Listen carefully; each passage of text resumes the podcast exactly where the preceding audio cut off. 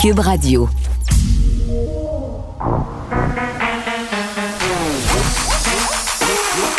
Elle a une opinion sur tous les sujets. Pour elle, toutes les questions peuvent être posées. Geneviève Peterson. Cube, Radio. Salut tout le monde, bienvenue à l'émission. On va aller tout de suite écouter ce point de presse. On a le ministre de la Santé, Christian Dubé, qui fait le point sur la campagne de vaccination contre la COVID-19 euh, au Québec. Il est accompagné d'Horacio Arruda et de Daniel Paris qui s'occupent euh, des opérations euh, concernant la vaccination. Sur la parole, on écoute M. Dubé. À vous la parole, messieurs. Merci beaucoup. Merci. Et bonjour, Dr. Arruda. Bonjour, M. Paré. Alors, Premièrement, j'aimerais rappeler euh, quelques points. Premièrement, sur euh, le fait qu'aujourd'hui, on a quand même 91 des Québécois qui, euh, des 12 ans et plus, qui ont reçu une dose de vaccin, dont 94% chez les 60 ans et plus. Et ce sont des taux et des résultats qui sont exceptionnels. On l'a répété souvent, mais je tiens encore une fois aujourd'hui à dire merci aux Québécois de pour cette collaboration-là qui fait maintenant une grande différence, on le voit là, dans la quatrième vague.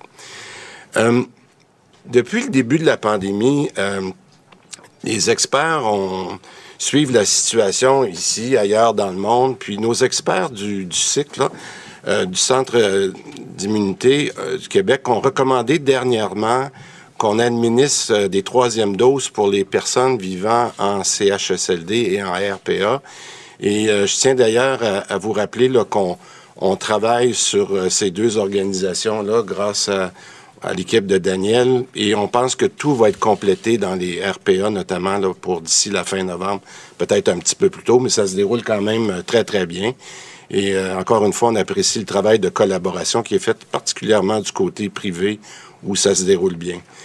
Mais dans les derniers jours, et c'est le point d'aujourd'hui, la SIC et la santé publique euh, se sont positionnés sur une dose de rappel pour certains groupes, pour certains groupes, je dis bien, de la population en général. Donc, le, premier point que je veux faire, c'est pour euh, le fait que le SIC recommande donc que pour le moment, je dis bien que pour le moment uniquement, les personnes de 70 ans et plus puissent aussi recevoir une dose de rappel si elles le souhaitent. n'est pas obligatoire, mais si elles le souhaitent en respectant un intervalle d'au moins six mois depuis la dernière dose. Et cette recommandation-là de base euh, se base sur le fait que la protection vaccinale euh, euh, tend à diminuer légèrement chez les personnes qui sont âgées de 80 ans et plus. Alors, à, l'heure actuelle, je le répète, il n'est pas nécessaire d'offrir une dose de rappel aux personnes de moins de 70 ans. Fait qu'on parle de 70 ans et plus. Et comme on le fait depuis le début, je pense que les gens vont le comprendre parce qu'il y a quand même beaucoup de gens de 70 ans et plus. On l'a fait, rappelez-vous, on avait publié un calendrier. Puis de, dans ce calendrier-là, ce qu'on permet aux gens, c'est d'appeler à Clic Santé et de prendre des rendez-vous. Donc, on va commencer euh, à partir du 16 novembre. Ça va être les 80 ans et plus. Après ça, à partir du 18 novembre pour les 75 ans et le 23 novembre pour euh, les 70 euh, ans et plus. Euh, Clic Santé va quand même s'assurer, parce qu'on connaît maintenant l'information de la vaccination des personnes qui vont entrer leur nom sur Clic Santé. On connaît le délai de six mois, donc je vous demande de ne pas essayer de prendre un rendez-vous si vous n'avez pas l'intervalle de six mois, malgré que Clic Santé va s'en assurer. Et ce que je demanderais surtout, aux personnes qui peuvent, soit des proches aidants ou quand vous avez quelqu'un de la famille qui est moins féru en informatique ou qui, qui aurait peut-être besoin d'aide pour faire soit l'appel pour prendre le rendez-vous, mais je pense que c'est tellement plus facile d'y aller par le système de Clic Santé lorsqu'on demande aux gens si vous pouvez aider les personnes qui sont moins à l'aise avec l'informatique pour prendre rendez-vous. Et euh, je le répète, pour les gens qui sont moins de 70 ans, il n'y a pas de nécessité. Et si jamais il y avait des changements, on le communiquera, mais pour le moment, on s'en tient aux personnes de 70 ans et plus. Maintenant, euh, une autre recommandation des experts, et celle-là, je l'ai lue avec beaucoup d'attention, c'est que les experts se sont penchés sur les cas de ceux qui avaient reçu euh, deux AstraZeneca. Et euh, je pense qu'on l'a vu, bien que les, les, vaccins offre une excellente protection. Le SIC recommande qu'une dose de rappel soit faite avec un vaccin ARN, donc un Pfizer ou un Moderna, soit administré aux personnes qui ont reçu deux AstraZeneca pour une protection maximale. Euh, encore une fois, avec un délai minimal de, de six mois euh, depuis la dernière dose. Et les personnes, de la même façon que j'ai expliqué tout à l'heure, donc on va sur rendez-vous Clic Santé. Et pour ceux qui ont reçu euh, deux doses d'AstraZeneca, ben c'est à partir du 25 novembre. Mais je veux rassurer la population parce que c'est pas parce que de l'inquiétude au niveau du AstraZeneca, c'est vraiment pour s'assurer qu'il y a une meilleure euh, protection plus longue, particulièrement après six mois. Et euh, pour euh, les autres qui ont reçu, par exemple, on aura peut-être la question, mais pour ceux qui ont reçu un Moderna et un Pfizer, bien, comme ces deux ARN, il n'y a pas besoin d'extensionner ou d'avoir une troisième dose. Maintenant, je le sais que ça vous intéresse beaucoup sur les 5-11 ans. On n'a pas encore de nouveau là-dessus et je le sais que beaucoup, beaucoup de parents ont hâte de savoir ce qu'il en est. Mais on attend toujours l'homologation de Santé Canada pour que la SIC puisse nous faire la, recommandation. Par contre, je veux rassurer les parents ou tout le monde qu'on est prêt. Je pense qu'on s'est assuré qu'on va être capable de, vacciner aussi rapidement. Je tiens aussi à mentionner euh, aux vaccinateurs qui sont venus nous aider dans les dans les, quatre premières vagues, qu'on est toujours intéressé à voir des gens si vous êtes intéressé, mais je pense que l'équipe de Daniel va commencer à contacter les gens par secteur, parce que peut-être des secteurs où on a des plus grands besoins que d'autres endroits, puis je laisserai peut-être Daniel répondre à des questions. Le principe, je le rappelle, ce qu'on veut être capable, c'est d'avoir vacciné nos tout petits, comment t'as appelé ça l'autre fois, nos nos petits avant, avant le mois de décembre. Donc, c'est sûr qu'on va être capable de le faire de façon hybride, soit à l'école ou euh, lorsque les parents viennent avec eux dans un centre de vaccination. Alors, puis je le rappelle, les annonces d'aujourd'hui, là où on passe une troisième dose, viendront pas retarder du tout la vaccination chez les jeunes. Je veux, on a, on a assez de capacité pour le faire. Euh, pardon. Alors, I'll say a few words in English. Euh, bon, évidemment, on ne diffuse pas le point de presse. Euh, en anglais, c'était question de la troisième dose pour les aînés. Là, Christian Dubé qui faisait le point. Euh, commence avec une très, très bonne nouvelle quand même. Là, bien faire de ça. Semblait-il être M. Dubé, 91 des Québécois de 12 ans et plus qui ont reçu au moins une dose de vaccin. Et les choses se déroulent rondement là, pour la troisième dose dans les CHSLD, les RPA. Tout devrait être réglé d'ici la fin novembre. Et là, bon, ce qu'on apprend aujourd'hui là, euh, par rapport euh, à des recommandations qui ont été effectuées par différents organismes de santé qui travaillent avec le gouvernement, c'est que dans les derniers jours, là, euh, on s'est mis à recommander une dose de rappel pour certains groupes dans la population. parce que l'explication est assez simple, puis on la connaît, cette donnée-là, quand même, depuis relativement longtemps, la diminution de l'efficacité vaccinale avec le temps. c'est pire chez les personnes qui sont plus âgées, notamment âgées de 80 ans et plus. Euh, puis là, on prend des décisions à ce niveau-là. Donc, il y aura des doses de rappel. Euh, bon, évidemment, pour les personnes qui sont âgées de plus de 80 ans, qu'on habite en CHSLD ou en RPA, rappelez-vous, au début, c'était pas le cas. On vaccinait seulement les personnes qui vivaient en centre. Là, maintenant, ce que je comprends, c'est que c'est la population un peu partout qu'on habite euh, en CHSLD, en RPA, qu'on soit chez soi. Si on a 70 ans et plus à compter du 16 novembre, puis on va procéder là, comme on le fait un peu les dernières fois, donc en fonction de l'âge. Donc, on commencera par les 80 ans et plus à compter du 16 novembre et on va descendre comme ça pour euh, vacciner tout le monde. Euh, puis là, on, nous spécifie bien du côté euh, du gouvernement qu'à ce stade-ci, on n'est pas en train de penser encore à vacciner le reste de la population, mais, mais moi, j'ai comme senti quand même que c'était dans les cartons. on, on, insiste bien pour dire que pour l'instant, c'est pas dans les considérations. Puis moi, je me demande dans quelle mesure aussi prochainement on va nous annoncer une troisième dose pour les populations vulnérables.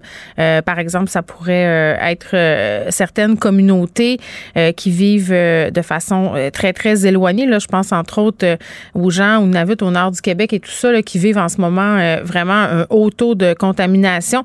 Les gens qui sont immunodéprimés aussi, les gens qui ont des conditions physiques qui, justement, les rendent plus exposés au virus. donc voilà, j'ai l'impression que très très bientôt, dans les prochains mois, on nous annoncera peut-être une troisième dose à ce niveau-là. Et là, on a parler aussi de ceux qui ont reçu deux doses d'AstraZeneca. On sait que pendant euh, les premières vagues de pandémie, quand on était plus trop certain d'avoir accès à Pfizer, Moderna en quantité suffisante, on s'est mis à vacciner les gens avec AstraZeneca. Ça allait plus vite. On pouvait devancer son rendez-vous si on se faisait vacciner avec AstraZeneca. Euh, là, ce qu'on recommande du côté des institutions de santé au niveau de la troisième dose, c'est que ceux qui auraient eu deux doses de vaccin AstraZeneca ce qu'on recommande pour la troisième dose, pardon, c'est un vaccin avec la technologie ARN, donc Pfizer ou Moderna. Et là, on insiste bien et on souligne vraiment à gros traits. C'est pas parce qu'il y a des inquiétudes par rapport à AstraZeneca. Là. On sait notamment euh, qu'il y en a eu. Euh, bon, il y avait des risques de complications, des risques de caillots sanguins. Tout ça a été discuté largement. Euh, puis bon, après, quand on a connu ces risques-là, on a pu mieux les anticiper. Mais vraiment, la raison pour laquelle on recommande d'y aller avec un vaccin ARN messager, c'est pour prolonger la durée de vie du vaccin là, pour avoir une meilleure protection. Et là, concernant la vaccination des enfants, parce que je le sais, euh, on l'attend, cette vaccination-là, nous les parents, mais les enfants l'attendent aussi, les profs l'attendent. Euh, et euh, on nous dit bien là, du côté de Christian Dubé que ce sera rapide quand on aura les autorisations nécessaires de la part de Santé Canada. C'est-à-dire que tous les systèmes qui sont mis en place pour ça, là, pour la vaccination, ben, on, pourra aller de l'avant très, très rapidement. Puis d'ailleurs, on sollicite les, ceux qui ont vacciné pendant les différents pour, euh, si on veut, euh, revenir euh, revenir vacciner les gens le plus longtemps possible. Est-ce qu'on fait des questions? Non, on va pas aux questions. Parfait. Donc, on va revenir un peu plus tard sur le point de presse avec Elsie et Marc-André. Ne vous laissez pas berner par ces prises de position saisissantes. Geneviève Peterson est aussi une grande sensible. Vous écoutez Geneviève Peterson. Je pense que c'est ce qui a fait sursauter le procureur de la Couronne. Nicole Gibault. J'en ai un ras le bol de ces gens-là. À mon sens, c'est de l'intimidation. Geneviève Peterson. C'est ça. Puis si sauve en marchette, on aura le temps de le rattraper. La rencontre. Non, mais toi, comme juge, est-ce que c'est le juge qui décide ça? Comment ça marche? Oui, oui, oui, oui, oui, oui, oui. C'est le juge. La rencontre Gibault-Peterson. Salut, Nicole. Bonjour Geneviève. Bon, beaucoup de sujets qui vont nous intéresser euh, aujourd'hui, les développements dans des affaires qu'on a couverts euh, tous les deux au fil des mois. commençons par Michel Venn, condamné à six mois de prison. Euh, bon, le dossier de Michel Venn, qui a été reconnu coupable en juin dernier, était de retour au Palais de justice de Québec aujourd'hui. Léa Clermont-Dion, qui n'était pas présente, on se rappelle quand même que les faits qui sont reprochés à M. Venn se sont passés alors que Léa Clermont-Dion était âgée de 17 ans. Elle était stagiaire à l'INM mineur, bien entendu entendu, à ce moment-là, ça se serait passé en 2008. Bien, ça s'est passé puisqu'il a été euh, condamné. Il s'en va en prison, mais il fait appel. Là, D'ailleurs, son avocat va demander à ce qu'il soit relâché en attendant cet appel. Oui. Et on se souviendra, Geneviève, que euh, Léa Clermont-Dion avait accepté qu'on dévoile son nom parce mhm. qu'il faut lever l'interdiction de nommer. Oui. Euh, elle a fait un documentaire sur, sur cette affaire-là. Elle a fait un documentaire et elle a fait aussi, euh, à la sortie de la déclaration de culpabilité, je me souviens d'avoir entendu une phrase importante. Elle espérait que la honte change de camp. Ça, ça m'avait beaucoup mhm. frappé. C'est une citation de, de, Virginie Despentes. Oui, c'est ça. Euh, mais euh, évidemment, ça, ça m'avait frappé là, parce que aujourd'hui, je pense que je pense que les nombreuses photos qu'on voit, euh, que ce soit dans les journaux ou à la télévision, de Michel Venn, de Michel Venn menotté, accompagné de constables spéciaux, c'est vraiment c'est une image qui est ben très frappante. Mm. Oui, c'est une recommandation commune de, de, de, de, détention de six mois, mais euh, et oui, il a droit, tout à fait le droit, puis il n'y a aucun problème avec mm. d'aller en appel de la décision du verdict de culpabilité. Et oui, c'est dans la normalité des choses. La requête est déjà prête, ça fait longtemps. Là. On va se présenter, c'est une question de formalité de se présenter aujourd'hui, et on va demander la permission, évidemment. Là, c'est pas accordé euh, automatiquement. Là. On, on va demander à la cour d'appel la permission de le remettre en liberté mais c'est très rare qu'on va la refuser dans les circonstances si c'est pas une personne avec des antécédents judiciaires qui a un risque majeur qui c'est qui, qui, quitte euh, le pays ou la province. Ben oui, puis je, veux dire parce que tu parlais de Léa Clermont-Dion, là, il faut que la honte change de camp. Euh, c'est triste aussi parce que je comprends que M. Venn, c'est son droit de faire appel euh, et c'est important que ce droit-là soit respecté, mais je comprenais aussi Léa Clermont-Dion quand il a dit ben moi je t'ai soufflé là, à l'idée que les procédures puissent se prolonger encore là. Oui, mais c'est peut-être, j'en conviens, puis j'ai, oui, on peut avoir beaucoup de sympathie, d'empathie. Mais c'est une réaction, c'est ça. Mais c'est une réaction, c'est une normalité, c'est émotif, c'est normal de réagir de cette façon-là, on n'en peut plus, etc. Mais c'est un droit fondamental, et ça, euh, c'est quelque chose qu'il faut respecter, mm. même si on est essoufflé. Euh, mais je pense qu'elle le respecte, là, c'est pas une question, mais elle a le droit. non, parce que c'est fatigant, puis on, le voit bien quand on regarde son documentaire. Euh, il faut être là, puis on en a parlé souvent. il faut témoigner, il faut y aller. Ça occupe un grand espace euh, dans la tête aussi. Là. Euh, donc voilà, ce sont les développements, les derniers développements dans, dans cette affaire-là. Euh, Michel Brûlé, maintenant, Nicole, une histoire qui a fait couler beaucoup d'encre. Éditeur qui a été reconnu coupable d'agression sexuelle. La victime a levé l'interdit de publication, là, donc on peut la nommer Gilles Côté.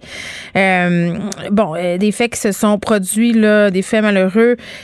Michel Brûlé a été condamné pour ça, je l'ai dit. On s'était parlé la dernière fois parce qu'il était au Brésil, était supposé de revenir et finalement euh, a trouvé la mort dans un accident de vélo. Euh, mais ce qui est particulier dans cette histoire-là, moi j'ai rarement vu ça, Nicole, mais Michel Brûlé, parce que c'était un personnage haut en couleur, qui aimait bien un peu mythomane sur les bords, euh, peut-être. Plusieurs personnes ont douté qu'il était vraiment mort. il y avait plusieurs théories qui circulaient. on demandait, avez-vous vu les photos de son corps? Qui l'a identifié? Et là, ce matin, la page qui a définitivement été tournée des PCP qui a accepté le certificat de décès, qui a été traduit du portugais au français, corrélation aussi entre les empreintes digitales euh, parce que les gens remettaient même en doute que la personne qui l'avait identifié était honnête. Puis, puis, attends, j'entends encore des gens qui disent ouais, mais c'est un certificat de décès d'un autre pays, est-ce qu'on peut vraiment se fier à ça? Il y a encore des gens qui y croient pas, Nicole. Ben, je le sais, parce que oui, c'est vrai qu'il y avait tout un mythe autour de ce personnage qui s'est jamais accepterait, puis mm. euh, qui, qui, qui tu sais, c'est sûr, il est parti là-bas, puis euh, bon, c'est pour éviter procédure judiciaire, puis c'est certain là, que ça, ça peut évidemment euh, inspirer plusieurs personnes. Maintenant, il faut qu'il y ait une fin à, un moment donné au niveau judiciaire. Mm. Je pense que le, devoir, et je leur ai fait la même chose, le devoir de la couronne, le devoir du tribunal, c'est de s'assurer que les, les, les, documents, mm-hmm. euh, les bons documents, pas ou que ça vienne d'un autre pays, euh, c'est, c'est pas là la question. La question, c'est pas que ça vienne d'un autre pays. Oui, ça arrive qu'il y a des gens qui meurent ailleurs qu'au Canada, là. Alors, euh, ça peut arriver euh, qu'ils soient des, des gens qui, qui ont des dossiers criminels et qui sont en attente de quelque mhm. chose aussi. Mais il faut s'assurer d'avoir les bons documents. Or, on a pris le temps, ça a été long, mais c'est ça, c'est exactement ce qu'il fallait faire. Et la couronne a obtenu les documents, les a proposés, les a examinés. Tu sais, il y a eu toutes sortes de collaborations. Là, on, avait même parlé d'Interpol, de la GRC, etc. C'est des gens qui sont compétents, les, des traducteurs, etc. Faut, ils vont voir euh, les documents. Euh, ils mettront pas leur carrière en jeu, là, j'ose espérer. Là, puis il faut, faut vraiment que les gens comprennent que tout a été fait tout a été fait pour vraiment s'assurer parce que justement, on doutait fortement, la couronne l'avait dit, là, non, moi je suis loin d'être prête à accepter ça comme tel. Là. Mm. Euh, il faut me, il faut qu'on nous démontre. Et là, ils se sont satisfaits des documents. Il n'y a pas juste un document, là. il n'y a pas rien qu'un certificat de décès. Là. Il y a plusieurs autres documents, documents qui authentifient, qui, mm-hmm. qui, attestent la validité. Euh, alors, je, je pense qu'on est on était rendu là, puis il faut faut décrocher, là, faut absolument que ça s'enlève sur le sur le, le, le, rôle de la cour. C'est terminé, il est décédé, puis on a fait la preuve. Oui, bon, effectivement. Euh, j'imagine que dans les prochains jours, ça va un peu s'essouffler, ces théories euh, du complot entourant. C'était vraiment un, personnage euh, controversé, Michel Brûlé. Donc, je pense que c'est pour ça qu'on a droit à toutes ces théories-là aujourd'hui. Bracelet électronique, Nicole, on en a parlé souvent, toi et moi. Il y a un projet pilote en ce moment. J'en jasais avec Benoît ce matin. Là, je m'étais d'ailleurs entretenue avec Geneviève Guilbeault il y a quelques mois là, pour savoir où ça en était rendu. Et là, Nicole, on a le témoignage de la coroner Stéphanie Gamache dans la foulée de la, mort de Marilyn Lévesque. Ça s'est passé en janvier 2020, tu te souviens, dans un hôtel de Québec, tué par un, récidiviste, finalement, quelqu'un qui était euh, en maison de transition. Et là, ce qu'elle dit, euh, la coroner Gamache, c'est que le bracelet électronique aurait pu éviter cette mort-là parce que ce soir-là, il y avait des conditions. Euh, Sacha était en maison de transition, il pouvait y déroger pour aller à une rencontre des AA. il a appelé ce soir-là à sa maison de transition, Nicole, pour dire qu'il était à une réunion et s'il y avait eu un bracelet électronique, finalement, on aurait pu se rendre compte rapidement que c'était pas vrai, que c'était un mensonge, que c'était un superfuge. Oui, puis il y avait beaucoup, beaucoup d'autres manquements. Il y a eu un comité là, de. Ah, mais ça, on en a parlé, là, de pouvoir euh, autoriser ah, quelqu'un qui, qui, a tué une personne en contexte de violence conjugale à avoir des services sexuels dans des salons érotiques. Là. Ni sens, là, on, l'a échappé, là. Clairement, là, ils l'ont échappé. Là. Il n'y a même pas là, de, peut-être que c'est, c'est désolant mm. parce que c'est une vie c'est une personne qui est décédée, puis vraiment, ils l'ont échappé. Maintenant, il y a deux, il y a, deux volets, là. Quand on parle de bracelet électronique, un bracelet électronique dans le, dans le contexte du rapport de la coroner Maître Gamache, c'est un, un bracelet électronique dans un contexte où on fait affaire avec les libérations conditionnelles et qu'il y a eu, il y a eu, mm. Une personne qui est accusée, non seulement accusée, condamnée, et on, là, on est en train de se positionner dans, dans son dossier à elle ou à lui, là, éventuellement, pour une libération, une semi-liberté ou quoi que ce soit. Mais il est déjà condamné, cette personne-là. Oui, oui, puis c'est important, euh, c'est important de le souligner. Puis elle, elle dit même que dans le plan de libération là, des personnes qui auraient fait de la prison dans, pour des homicides en, lien avec la violence conjugale, ça devrait être systématique. Absolument. Mais ça, ça serait dans le cadre de libération conditionnelle euh, fédéral. Mais là, quand on parle de Mme Guilbeault, on parle pas de la même chose. Ici, on va parler de, de, d'un projet pilote pour des bracelets électroniques en mhm. matière de violence. Oui, ça, c'est avant. C'est quand l'indice de dangerosité est mesuré. Quand l'indice est, mesuré, etc. Mhm. Mais c'est pas s'il existe le bracelet. C'est ce que peut-être qui va frapper l'imaginaire de tout le monde. Là. Mhm. On peut demander un bracelet électronique. En ce moment, ça se fait. Ça se fait au Québec dans des dossiers. On l'a l'exemple parfait d'un dossier qu'on a discuté ensemble, toi et moi, la semaine dernière. Ernesto. Euh, oui. Non, non, non, non. Le, monsieur qui est, qui est devant le tribunal pour le meurtre après 15 ah, ans. Ferrat. Ferrat. Ernesto, je m'en allais dire. Ernesto Ferrat, qui, lui, en 2019, a obtenu une libération provisoire. Là provisoire. Ben oui, c'est une accusation de meurtre, mais il n'y a rien là qui, qui empêche que ce soit en matière de violence conjugale. Rien. Alors, euh, les maisons euh, pour, pour euh, femmes battues et, qui s'occupent de ces gens-là, les cavacs, etc., euh, je ne sais pas, j'ose espérer. Oui, ça se fait. Le problème qu'on a dans ce dossier, dans, dans, dans ce genre de bracelet électronique, il y a deux conditions. La condition numéro un, c'est que la couronne consent alors, souvent, la couronne va s'objecter à la remise en liberté en partant. Mhm. Il va y avoir une enquête, c'est le juge qui va décider. Et si la couronne s'entend, par exemple, avec la défense pour un bracelet électronique, ça c'est l'autre option, ben oui, il peut l'avoir, le bracelet électronique, parce qu'il va avoir un consentement de la couronne et de la défense, mais c'est assez frais. Donc la machine, la bidule, ce qu'on voyait dans les euh, dans les reportages, euh, puis j'en ai j'ai trouvé un article là-dessus dans le journal de Montréal, ça coûte entre 250 et 400 dollars l'appareil, puis ensuite c'est 540 dollars par mois. Et moi, ce que j'étais un peu outré de voir que ben c'est parce que c'est juste les riches qui peuvent se payer ça. Donc, les gens qui n'ont pas les moyens, puis là, c'est une, une, justice à deux, à deux vitesses.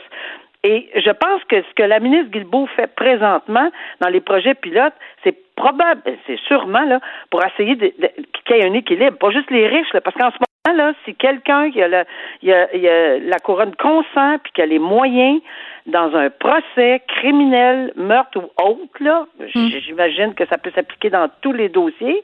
Si ça s'applique dans un meurtre, ça peut certainement s'appliquer dans une tentative de meurtre ou dans des voies de fait euh, etc. Donc, euh, ça, ça marche pas. Il faut que ça débloque puis qu'il y ait des fonds parce que mm-hmm. la personne qui n'a pas les moyens peut pas. Il va falloir qu'elle s'en aille en dedans euh, de toute façon. Ben, soit qu'elle s'en aille en dedans ou parce qu'on va dire ben, on ne peut pas garder les gens à cause de la présomption d'innocence, puis, puis on va appliquer les mêmes règles, mais ils vont être vraiment en liberté, mais pas de bracelet parce qu'ils n'ont pas les moyens de se les payer. Alors, il me semble que le filet de sécurité. on aurait pu en installer un au pasteur Mukundi, hein, en passant. Oh, que oui. euh, mais ça aurait dû. bonne réflexion. Mais ça aurait dû effectivement être. C'est dans ce sens-là. Il faudrait que ce soit pour tout le monde et non pas juste pour les personnes qui sont Un petit outil euh, bien, bien, bien, bien, euh, utile dans certains dossiers qui pourrait éviter euh, des morts atroces et, qui auraient pu être évitées comme celle de, de Marilyn Lévesque.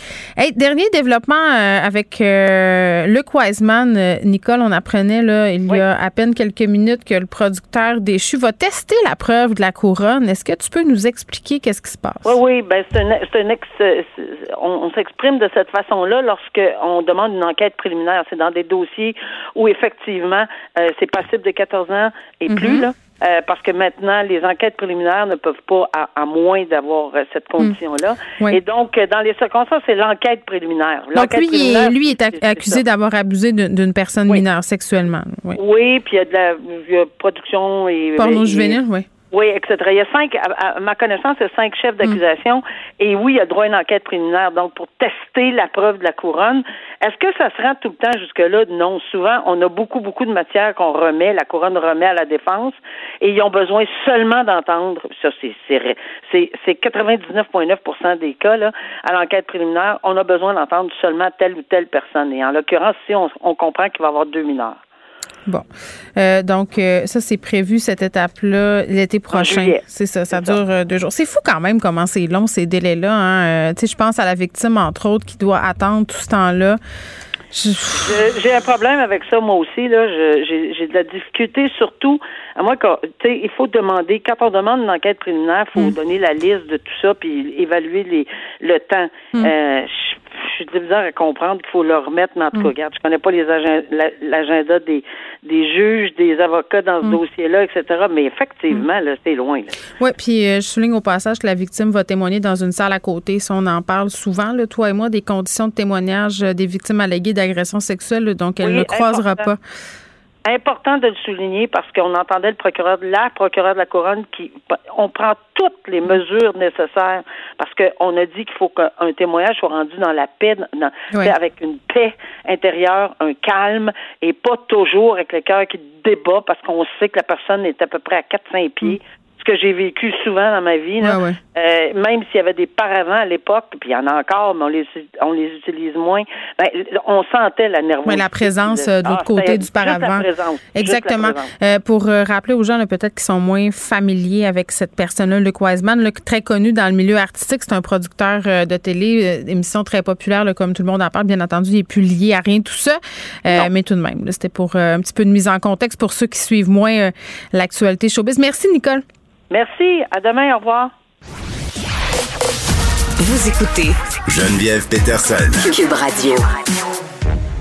Vincent, salut. Salut. Faire un petit suivi là, de ce qui s'est passé avec le projet de loi du ministre euh, Jean-Lin Barrette. Là, il y avait eu toute une espèce de tollé. Euh, puis moi, j'ai reçu des gens aussi euh, là-dessus là, sur bon ce projet qui, a été jugé transphobe par plusieurs. C'était pour en réaction. Ça, c'est, ce qui était ironique. Je trouvais c'était une loi qui, un projet de loi qui est mis de l'avant pour répondre à une demande de la Cour qui, qui était qui se voulait arrêter la discrimination. On voulait moderniser le tout. Ouais. Puis là, on c'est un peu accusé de l'inverse, d'avoir reculé une décennie en arrière. Fait que là, qu'est-ce qui se va? me revenir ben, un peu puis faire un topo de où est-ce qu'on est rendu avec tout ça. C'est que dans ce projet de loi 2, il y a plein de choses qui, qui changent, incluant les parents, euh, la pluriparentalité. Mm. C'est dans le cadre de la réforme du, droit de la famille. Exact. Le droit de la famille touche bon, plein d'aspects à tout ça, mais celui qui a vraiment fait euh, réagir, c'est concernant le changement de sexe sur l'acte de naissance. Donc, pour pouvoir officiellement euh, dire, ben, j'étais un homme, je veux maintenant être une femme, ben, dans ce projet de loi 2, ce qu'on disait, c'est que, et j'ai le texte exact, là, on disait que pour pouvoir faire ce changement, ce qu'on appelle un marqueur de sexe sur son acte de naissance, euh, ce sera, ça pourra être fait, ce qui est comme la nouveauté, sauf euh, qu'il doit absolument y avoir eu des traitements médicaux et des interventions chirurgicales impliquant une modification structurale des organes sexuels. Oui, donc c'est les fameuses opérations génitales. Exact. Donc, euh, passer d'un pénis à un vagin ou l'inverse, mm. là, c'est est ce que tu devais prouver que tu as fait ça pour pouvoir changer euh, de genre officiellement sur ton baptistère. Puis, puis, ce qui était fou, puis ce qui était décrié par plusieurs personnes, c'est que au sein des, de la communauté trans, le changement de sexe, euh, c'est-à-dire physique, l'opération dont on parle, c'est pas l'aboutissement pour tout le monde, c'est pas le, la fin d'un long chemin. Il y a bien des gens qui vont faire toute leur vie avec leur organes sexuels d'origine, puis vont se définir avec l'autre sexe. Puis c'est ça qui était remis en question, parce que, c'est pour avoir lu, tu faut pas que tu aies lu beaucoup, là, pour te rendre compte que c'est ça, là. Plusieurs témoignages, là. Je sais, parce que dans le cadre de notre travail, on est plus, on a parlé peut-être à plus de, personnes trans que bien des gens. oui. Et, euh, mais tu t'en rends compte assez vite que pour, euh, pour eux, il n'y a pas d'obligation du tout à changer de sexe, ben à changer d'organe de, sexuel. Autant parce que c'est quand même une chirurgie qui est très invasive, qui demande une longue convalescence, ça peut tout simplement faire peur. Du moins, j'ai pas le goût de passer à travers ça. Il y en a qui sont juste à l'aise ben, avec leurs organes génitaux d'origine. Il y, en a pour qui c'est pas nécessaire que, mm. ben moi, je, garde mon pénis, le reste, je vais vivre en femme. Ou mon vagin. Ça peut avoir l'air étrange pour certains, mais euh, pas pour d'autres. Et euh, ça, ça, euh, ça paraissait très bizarre pour eux de dire pourquoi on nous, nous impose ça? Je voyais d'ailleurs dans mon quartier recul, même par rapport ben, aux autres provinces canadiennes. C'est ça, dans mon quartier hier, je voyais il y a des affiches Barrette sort de mes bobettes. C'est un peu le slogan de, à, certains endroits. Et, et là, on recule. Donc on dit ah, parfait, parce que là, ça a soulevé, bon, il y a eu tollé, là, on recule.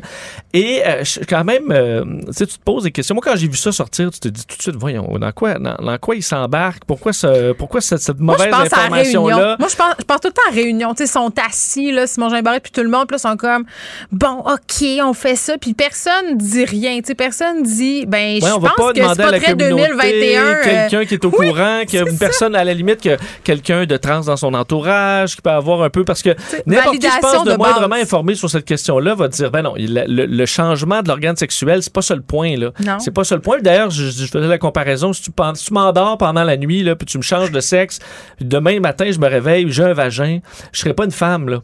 Je vais être un gars pareil. Euh, et c'est comme ça, donc t'es pas obligé. Et euh, je pense que là, il y a eu de l'ignorance. D'ailleurs, quand même un mot là-dessus. Je trouve qu'on a le transphobe facile.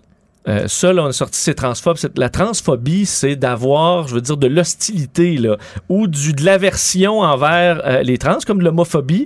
Ça, c'est plus de l'ignorance. Ben, c'est plus, on a mal fait notre job. C'est ça. C'est dans l'ignorance, dans dire, si vous êtes un peu informé sur la situation des trans, euh, il y euh, aurait, euh, aurait, eu un travail différent. Par exemple, je comprends les gens de ces communautés-là qui peuvent voir ça comme ça parce qu'ils sont habitués d'en subir. Oui, tout à fait. fait ils voient ça puis ils se disent, ben, c'est plate parce que ça va comme encourager les préjugés envers les personnes qui sont transgenres. C'est notamment ce dont on vient de parler, le fait que ça prend absolument l'opération pour être vraiment transformé. Là. Oui, oui, tout à fait. Mais comme sur, admettons, des homosexuels, il y en a qui ont des, des commentaires ou des idées préconçues sur les gays, ben, mais ça fait pas d'eux des homophobes. Ben, en ce sens-là, c'était, c'était des politiques qui, qui, auraient été transphobes. mais est-ce que le gouvernement est transphobe? Est-ce que Simon Jolin Barrette est transphobe? Je pense pas. Euh, rendu là, c'est d'informer. Donc, c'est bien qu'on ait reculé, mais tu dis, c'est un peu comme le projet de troisième lien. C'est deux projets très, très différents. Mais tu sais, c'est un projet qui essaie de régler un problème qui est réel. Le trafic à Québec, pour ceux qui ne le croient pas à Montréal, ben, allez, sortez un peu de la ville, puis vous allez voir qu'à à l'heure de pointe, là, à Québec, c'est le bordel, c'est pénible. Euh, donc, il y, a une idée derrière ça. Puis là, tu nous arrives avec un projet euh, bâclé où là, tu dis, ben, finalement, la sortie, euh, euh, la, sortie dans le quartier Saint-Roch, on va l'enlever parce que là, finalement, c'est vrai, ça marche pas. Alors que tous les autres partis d'opposition disaient, ça marche pas votre affaire. Oui, oui, oui, ça marche jusqu'à temps que tu mais non, ça marche pas C'est souvent ça. Tu donnes l'exemple du troisième lien, mais on peut se parler de ce qui s'est passé dans le monde de la santé là, quand il faisait au cours des vagues de COVID plein de changements, puis que les directeurs, puis les gens disaient, ben excusez, là, nous avez-vous consulté? Même affaire que les maternelles 4 ans, même affaire que les écoles. On dirait que c'est comme après qu'on remet la pâte à dents dans le tube, alors que tout le monde est là avec leur pancarte en disant Excusez, écoutez-nous, nous, on a l'expérience du terrain. Peut-être un rappel, dans la COVID, il y a eu des décisions où là, tu es dans l'urgence, c'est sûr qu'il fallait être flexible. Mais dans des projets comme ça, que tu as le temps vraiment de t'asseoir aussi longtemps que tu veux, de demander à tout le monde, à tous les, toutes les communautés, tous les organismes, faire de quoi que à la fin, là, tu vas sortir un produit qui est fini, qui est léché, tout le monde est d'accord. Euh, donc, de se planter aussi solidement que ça, parce que c'est un, un, recul pour cet aspect-là à 180 degrés. Est-ce que c'est un trait de caractère de Simon Jolin Barrette? Parce que moi, je me pose la question parce que euh, on, l'accuse souvent d'aller trop vite. peut-être que c'est le cas ici. Ça a été le cas aussi avec les mesures. Là, euh, tribunal spécialisé, en ce moment, il s'ostine avec la juge Rondeau. Il veut faire des affaires. Il s'est fait aussi euh, un peu harangué par les maisons d'hébergement parce qu'il mettait en place des mesures pour répondre, oui, à, je pense qu'ils veulent répondre à des demandes rapidement, puis qu'à cause qu'ils veulent être rapides, ben justement, là, on escamote un peu le processus. Je pense que c'est un, trait de, caractère de M. Jolin Barrette Barrette. C'est mon là, à interprétation. force de le faire, d'avoir reculé, c'est jamais le fun. Je suis sûr que c'est pas le fun aujourd'hui pour Simon Ben non. Barrette de devoir faire ça, mais c'était nécessaire, c'est bien qu'il l'ait fait. Mais euh, il faut apprendre de ça, là. Ben, dire, OK, avant de sortir certains projets où c'est important qui touchent des gens, euh, il va falloir les, les, les, les, euh, les peaufiner un peu. Oui. Euh, il y a aussi l'inquiétude, j'entendais ça sur ceux qui changent pour revenir au changement de, de genre, dire ben là il y en a qui peuvent reculer là, devenir une femme, après ça après quelques années dire ah finalement ça marche pas, je redeviens un homme là. Puis- Pour certains c'est bien bien terrible ça fait? et d'avoir eu un changement de sexe là, ça t'empêche un peu de revenir, mais je veux dire les gens ils reviendront là. Je comprends pas moi, cette euh, affaire là S'ils veulent panique. revenir, je vais les Je accueillir. veux dire, ils changeront. C'est c'est pas, euh, ça va pas changer, bouleverser notre société euh, si euh, quelques trans par année qui ont changé puis qui reviennent? Moi, Mais- ça me, écoute, ça m'empêchera pas de dormir, mais pas rire. pantoute. Ben, c'est comme si en ce moment, là, on a peur de la menace. Tu sais, je veux dire, trans- un, c'est pas une menace. Là. Deux, c'est des gens qui veulent juste vivre leur vie. Là. Ils, Ouais, ouais, ils- ils veulent- ils remettent en question vous absolument rien. votre job ou Non, quoi ils veulent, Ils veulent juste rien. être traités comme tout le monde. Ils veulent juste, ouais, c'est ça. Ils veulent, puis ils veulent pouvoir euh, avoir euh, la liberté de dire ou non, euh, tu sais, ce qu'ils sont et tout ça, puis pas être forcés à le faire sur des papiers, là, tu sais, Ouais, comme si c'était le cas, parce que bon, c'est ça qui est. Nous qui sommes pas, disons, dans la dysphorie de genre, on peut se compter chanceux de pas l'être parce que c'est Ben, compliqué. ça a compliqué, euh, ouais. Et euh, on doit être euh, en pleine empathie envers On est des privilégiés. On est des privilégiés, voilà. Bon, ben, Simon Jean Barrette qui rétropédale. bon, puis on, on sait pas encore. Là, il, dit qu'il va l'ajuster son projet de loi, donc on en, on en reparlera. on va voir s'il y aura d'autres plans qui, va- plans qui vont changer aussi sur Ouais. le reste. Mais, Hey, mais là, c'est le écoute, la qui- révolution du droit de la famille, là, je- on va en reparler souvent, Vincent, parce que clairement, c'est un sujet qui est, super émotif, puis les gens l'attendent avec une brique puis un fanal. Là, on s'est ouais. parlé des communautés trans, mais je veux dire, les, les conjointes de fait, les, le mari... Écoute, là, c'est un méchant sac. Tu sais, la boîte Ben, Il y en de a qui ont leur là, vision de la famille, il faut est pas sortir de là, ça, là. ça Ouais. c'est sûr. Euh, mais il va falloir faire Faut preuve peu la boîte de, de Pandore. Surtout si on veut des enfants, là, pour, euh, parce que les familles traditionnelles, il y en a de moins en moins. Ben, puis je trouve ça bien, moi. Euh, Moi, je suis pour ça, les modèles familiaux différents. J'en, suis d'ailleurs une fière représentante. Famille reconstituée, on vit pas ensemble. Il y a toutes sortes de formes de famille, puis c'est bien correct comme ça. Euh, on va se parler de TikTok. Oui. Euh, Vincent, on est des, des- En tout cas, moi, je me considère comme une. une ignare. je je Ah ouais, l'ai. ben moi, non. Là. Mais toi, je le sais, Ouais, J'aimerais ça bon. dire que non, je, je bois de TikTok, mais quand je l'ouvre, j'ai de la misère à le Ben, je l'ai refermer. fait, c'est ça. Je l'ai téléchargé, ça fait deux semaines. euh, puis- puis je, fais rien, là, je fais pas de vidéo, mais je te le disais, c'est un vortex. là. Tu te lèves, tu, tu checkes ça, puis au bout de 40 minutes, tu tu sais, tu C'est t'as encore à pas même vu- place. le temps pas bout, non. Mais là, il y a une adolescente qui a utilisé TikTok, une adolescente disparue. Ouais, c'est une histoire je pense qui mérite d'être euh, d'être racontée pour ceux qui l'ont pas vu parce que en plus ça touche le Canada. C'est en Oui. Caroline du Nord, euh, une adolescente de 16 ans qui a été enlevée le 2 novembre dernier par un homme euh, dans la soixantaine de, de- de la, de la Caroline du Nord. L'enlève, elle disparaît. Au bout de trois jours, un automobiliste voit dans une voiture à côté, là, une Toyota, cette jeune fille là. Euh, qui, qui se voit à travers la fenêtre et va faire un signe de la main euh, qui en gros là, le pouce euh, rentré dans la paume de main, les quatre doigts levés, puis ensuite les doigts se referment sur la main. Euh, c'est un, bon, un signe qui est sur TikTok pour signaler qu'on est en détresse dans des cas de violence, entre autres violence sexuelle, violence conjugale. Euh, et le conducteur de la voiture, la personne qui l'a aperçu, connaissait aussi Ben, le ça, signe. c'est la chance qu'elle a Ben eue, oui, là, parce cette que c'est pas tout le monde. Honnêtement, moi, je suis pas sûr que je l'aurais reconnu. Moi, je le connaissais pas, euh, Euh, même si je, je suis pas tant- tu sais, sur TikTok, ça te donne pas nécessairement la même affaire d'une personne que l'autre. là. Alors moi, ça, je suis Ah, pas les tombé là-dessus. algorithmes sont quand même présents sur C'est TikTok. ça.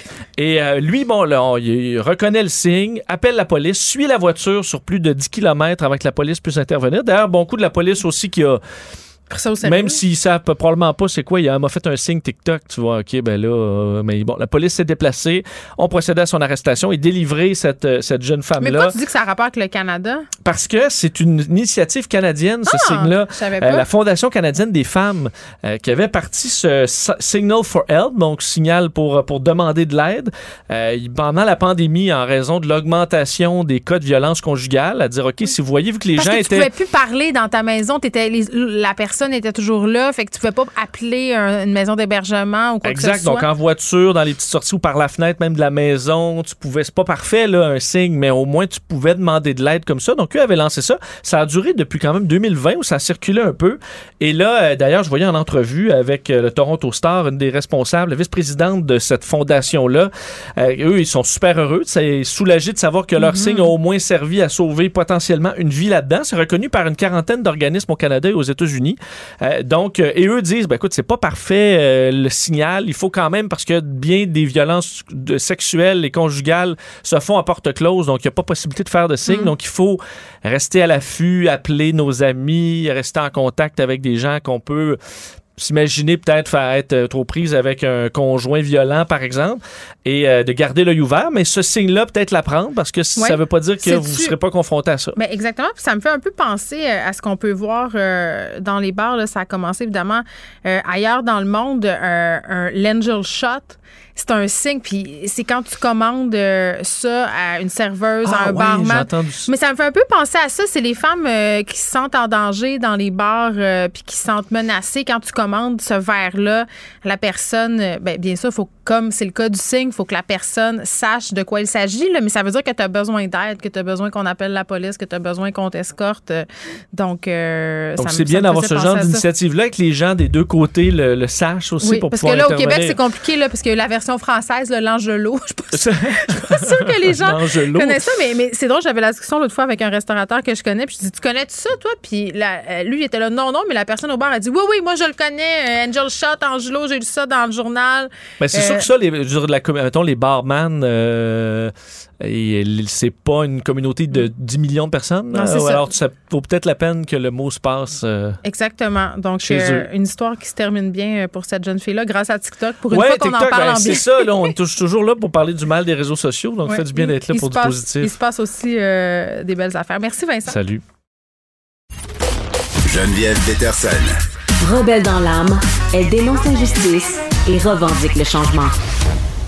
Un article dans la presse euh, très, très triste qui a attiré mon attention. Euh, une compilation là, faite par le journal 17 personnes qui se seraient suicidées en milieu hospitalier au Québec ces trois dernières années plus de patients suicidaires euh, qui risquent de s'enlever la vie en milieu hospitalier, peut-être à cause d'une pénurie euh, de main-d'œuvre. C'est ce que craignent en ce moment des experts, euh, dont la professeure Jessica Rassi, qui est avec nous. Bonjour, Madame Rassi. Bonjour. Bon, vous enseignez les soins infirmiers à l'université de Sherbrooke et, vraiment, tu sais, on lit ça ce matin puis c'est un peu consternant parce que, puis je dis ça en toute naïveté là, je me dis 17 personnes en trois ans, je me demande même comment c'est possible de, se suicider à l'hôpital. Comprenez-vous ce que je veux dire? C'est comme ça fait pas de sens pour moi. Oui, mais on s'entend, un suicide, c'est toujours un suicide de trop, surtout. Mais bien entendu. Oui. Puis on se dit qu'un suicide, ben, c'est quelque chose qui peut être prévenu, surtout dans un contexte hospitalier. Euh, malheureusement, puis c'est une tragédie pour tous. Hein. Quand ça survient dans un hôpital, euh, c'est jamais l'intention de personne et euh, tout est fait pour que mm-hmm. ces situations-là ne se produisent pas. Mais malheureusement, c'est des choses qui peuvent arriver et qui arrivent, mais qu'on veut éliminer. Il faut se mettre aussi un peu dans la peau de la personne suicidaire quand elle est à l'hôpital. si elle reçoit pas nécessairement les soins adéquats ou optimaux, ben elle, va être envahie par ses idées. Elle rentre à mhm. l'hôpital, elle peut avoir d'autres raisons, mais si on parle d'une personne qui est vraiment c'est sa, sa raison principale, ils vont être envahis par ces idées-là, vont penser à des moyens de façon constante. Et euh, avec l'équipe de soins, mais l'objectif, c'est d'essayer de changer la façon dont ils pensent à leur mm. leur vie, mais aussi aux problèmes qu'ils vivent. Mm-hmm. Et si euh, on n'a pas le temps ou les ressources nécessaires pour faire ce travail-là, puis qu'on fait juste les empêcher en empêchant les moyens, euh, on fait juste adresser une partie du problème euh, auprès de ces personnes. Oui, mais ça, je le comprends, Madame Racine, mais en même temps, c'est un problème qu'il faut dont il faut s'occuper dans son ensemble. Ça, je pense que ça fait aucun doute. Puis quand on lit les témoignages des familles de ces gens-là là, qui se sont enlevé la vie en contexte hospitalier, je pense que vraiment, puis moi, c'est comme ça que je l'ai vu, là, elles veulent pas euh, ces personnes-là. Je parle là, accabler le personnel de la santé, l'hôpital. C'est pas ça, mais quand même, on se demande parce que tu sais, oui, vous me dites qu'il faut s'attarder au problème dans son ensemble, mais n'empêche quand tu t'en vas porter quelqu'un à l'hôpital ou quelqu'un se présente, là, on n'est plus dans la globalité, là, on est dans l'urgence, on est dans l'immédiat. Il y a des gens, tu sais, je disais les témoignages, là, une personne qui a fait moult tentatives de suicide. Euh, tu te dis, ok, il est à l'hôpital, il y a de la surveillance par caméra, euh, il va mm-hmm. être pris en charge. Tu sais, nonobstant tout ça qu'il faut avoir une vision globale. Rendu là, là, il faut quand même faire des choses concrètes pour, entre guillemets, empêcher ces gens-là de s'enlever la vie le temps qu'ils changent leur façon de penser, comme vous le dites. Là. Il y a quelque chose là qui n'est pas correct et normal. Oui, exactement. Puis c'est là qu'il y a des lacunes, malheureusement, dans notre système.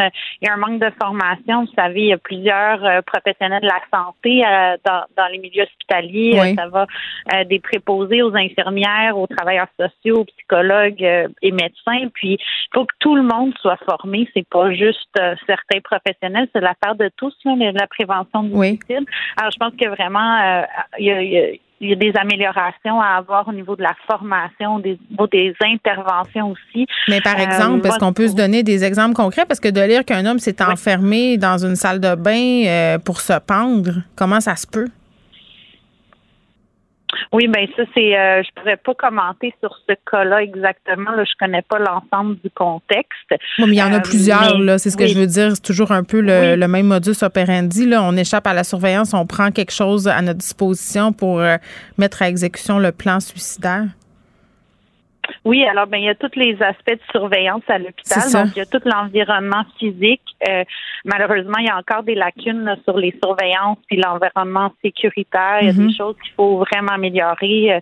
Euh, Parce que c'est quoi le protocole quand on arrive? Mettons que moi j'arrive à l'hôpital puis je, manifeste vraiment un désir de me suicider. Qu'est-ce qu'on fait? Oui, mais ben, euh, d'abord à l'urgence, euh, je suis contente de vous adresser ça parce qu'à l'urgence, un des projets sur, lequel j'ai travaillé dans les deux dernières années, c'est un protocole pour les urgences pour les personnes à risque de suicide.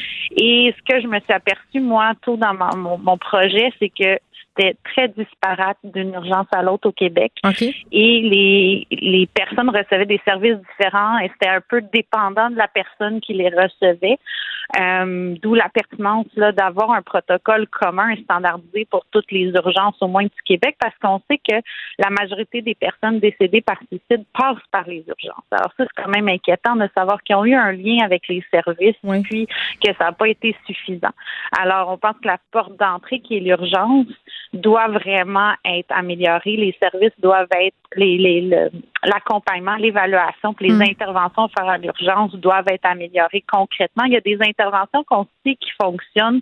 Euh, les résultats de la recherche les démontrent. On pense aux, à des plans de sécurité, par exemple, qui sont conjointement avec le patient, qui peuvent se faire à l'urgence, qui ont démontré des diminutions de comportement suicidaire de mm. jusqu'à plus de 50 là, chez, euh, chez cette clientèle-là. Il reste, il reste à les faire, à former le personnel, puis vraiment s'assurer du suivi auprès de ce personnel-là. C'est pas juste l'apprendre, mais est-ce que c'est bien appliqué? Est-ce qu'il y a encore de la, il y a rien qui est appris une fois pour tous? Alors, c'est de, mm. de répéter aussi ces formations-là, d'évaluer, de, d'avoir un, euh, une qualité, une sécurité des soins qui est en continu, de veiller là-dessus. Je veux qu'on se parle euh, d'évaluation du facteur de risque parce que, bon, 17 personnes en trois ans, ça, c'est en milieu hospitalier, mais on a eu quand même droit à plusieurs histoires là, où des personnes mhm. ont été vues par euh, le personnel de la santé, ont été ensuite euh, enjoints de mhm. regagner leur domicile et tout ça pour plein de raisons qui sont différentes. Là, on commentera pas de dossier en particulier, là, ça, je le comprends bien, mhm. Mais, mais comment on catégorise le niveau de risque de patient? Parce que dans certaines histoires, le risque avait été calculé comme étant faible, modéré, et les gens sont quand même passés à l'acte. Oui. Euh, ben, le risque est évalué. C'est sûr que ça, n'y a pas de, de, test absolu. C'est pas comme un, un, examen de laboratoire qui va déterminer le niveau de risque exact. Euh, c'est, c'est basé sur euh, sur des grilles d'évaluation, mais aussi sur le jugement clinique de la personne qui va l'évaluer. Mm. Euh, qu'est-ce qui a été démontré? C'est plus on est plusieurs à l'évaluer, plus c'est une, une, évaluation d'équipe et non sur une personne, ben plus ça a des, des, des une évaluation qui est plus juste. Puis là, on manque de monde, puis on est en pénurie. Ben c'est ça. Alors, c'est un cercle vicieux. Les gens sont fatigués aussi. Oui. Oui, puis euh, ça vient chercher les infirmières euh, qui qui ne sentent pas qu'ils ont tout offert ce qu'il aurait pu à la fin de la journée. Moi, j'en parle à des infirmières qui me disent j'ai eu un patient qui est venu pour des idées suicidaires. J'ai pas pu passer tout le temps que je voulais avec ce patient-là. Je me sens coupable, puis je j'aime pas me retrouver dans cette situation-là. Mm. Je veux pouvoir offrir des soins optimaux euh, qui se remettent en question. Alors, il y a des choses qui, doivent changer, puis c'est pour la sécurité des patients, c'est pas pour rien. OK, puis l'évaluation, euh, entre guillemets, du risque, est-ce qu'on devrait la revoir? Je pense que l'évaluation du risque en tant que tel, lorsqu'elle est bien faite, euh, ça démontre des résultats très, très positif sur la prévention là, des, des comportements et des gestes suicidaires. Mais qu'est-ce qu'on regarde, par exemple? Est-ce qu'on peut le dire?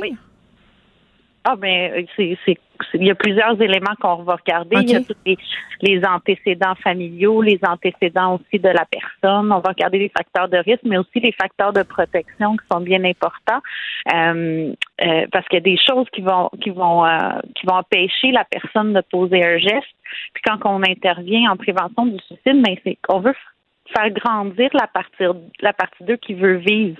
Alors on veut jouer sur qu'est-ce qui les tient puis faire grandir cette portion-là pour diminuer la partie 2 qui ne veut plus être là.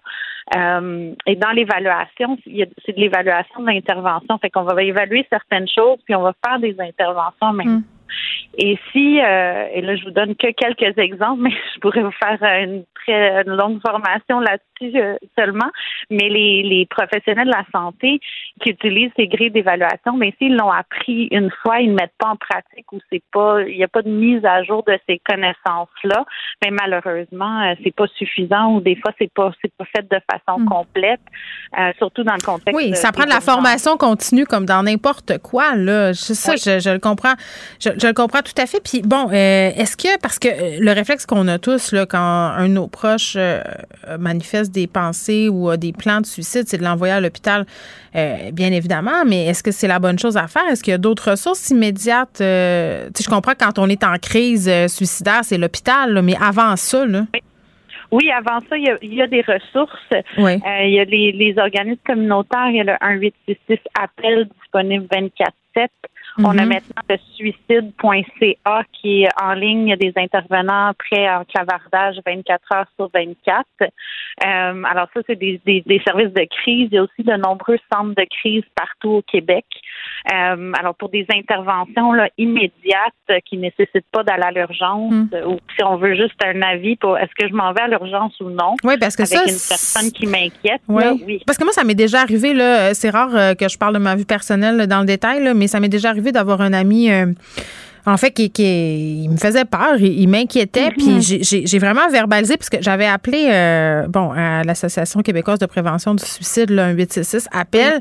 Euh, puis, là, on nous demande de poser des questions claires et tout ça. Là, moi, j'étais plus ou moins à l'aise de le faire au départ. J'avais peur euh, que ça, au contraire, fasse plus de mal que lui. Puis, on m'avait dit non, non, tu sais, il faut, il faut faire ci, ça, ci, ça.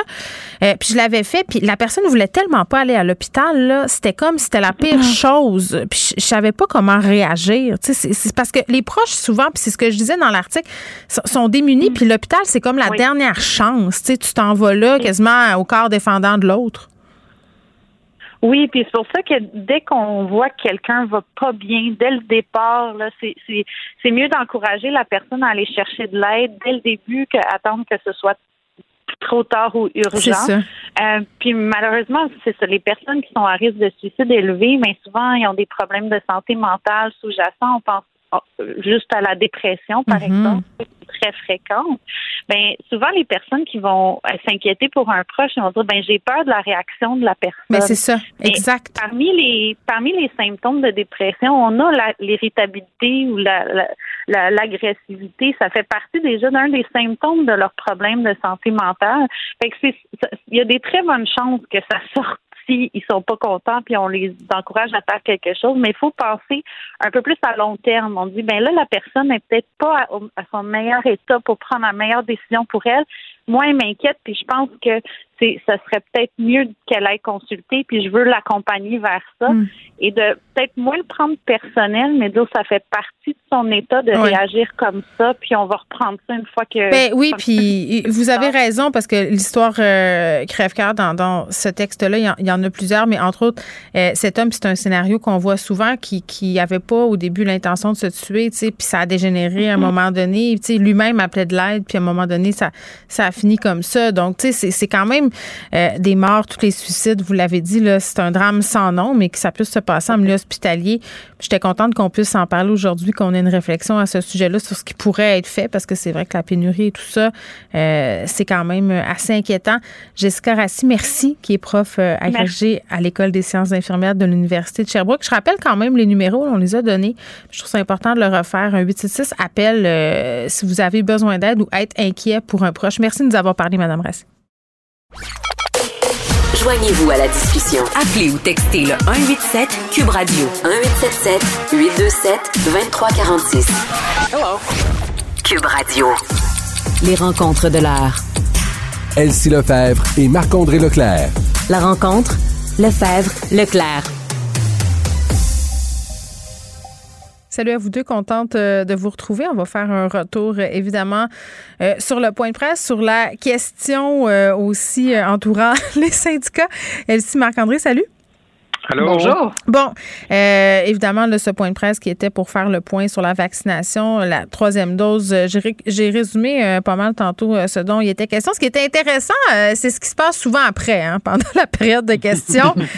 là, souvent, on attend le ministre et ses collaborateurs dans le détour. Et là, Christian Dubé en a profité vraiment là, pour lâcher des flèches aux syndicats pendant, bon, justement, cette période de questions. Je vous laisse l'écouter. Puis c'est ce que je suis en train de dire aujourd'hui que je parle aux employés de la santé, à qui on a mis un beau programme de rétention et euh, d'attractivité pour aller chercher plus de 4 000 infirmières, presque 5 000 si on inclut les infirmières auxiliaires. Puis quand je comprends que c'est la principale raison pour laquelle le syndicat refuse de travailler avec nous parce qu'ils n'ont pas les mêmes primes pour à peu près 300 personnes qui sont en euh, délégation syndicale, libération syndicale, pour employer le terme, euh, ben, je me dis, je pense que c'est important de parler aux employés aussi, puis pas juste aux syndicats. Aïe, aïe, aïe, aïe, aïe! Est-ce que est-ce que c'est la bonne vieille stratégie diviser pour mieux régner, Elsie? Ben peut-être un peu. Euh, je suis partagée face à Christian Dupé parce que je suis très très fâchée moi aussi contre les syndicats, surtout euh, sur la vaccination. Sur la vaccination effectivement. Donc le fait d'avoir euh, tergiversé et dit qu'ils allaient dépendre leurs membres, donc c'est fait en sorte de faire échouer la stratégie gouvernementale. Et effectivement la ligne des syndicats de de ne pas faire progresser les négociations parce que mm. eux-mêmes sont pas inclus, ça me choque un peu. Mais en même temps le droit du travail est clair et les conventions le permettent. Donc, travailler dans un syndicat, dans le fond, tu mets des heures plutôt que d'être affecté à ta tâche, tu mets des heures dans ton syndicat et mm-hmm. ça doit être reconnu. Donc, c'est un principe important, je trouve, dans notre démocratie, notre société, que semble remettre en cause euh, M. Dubé. Puis ça, ça me titille aussi. Donc, euh, c'est un bras de fer là, qui joue devant nous. Puis c'est pas évident de savoir qui va gagner. Puis c'est hmm. malheureux ultimement parce que c'est le, fond du dossier qui avance pas. Ben, c'est aussi un peu facile de s'en prendre au syndicat, le Marc-André, dans cette optique-là.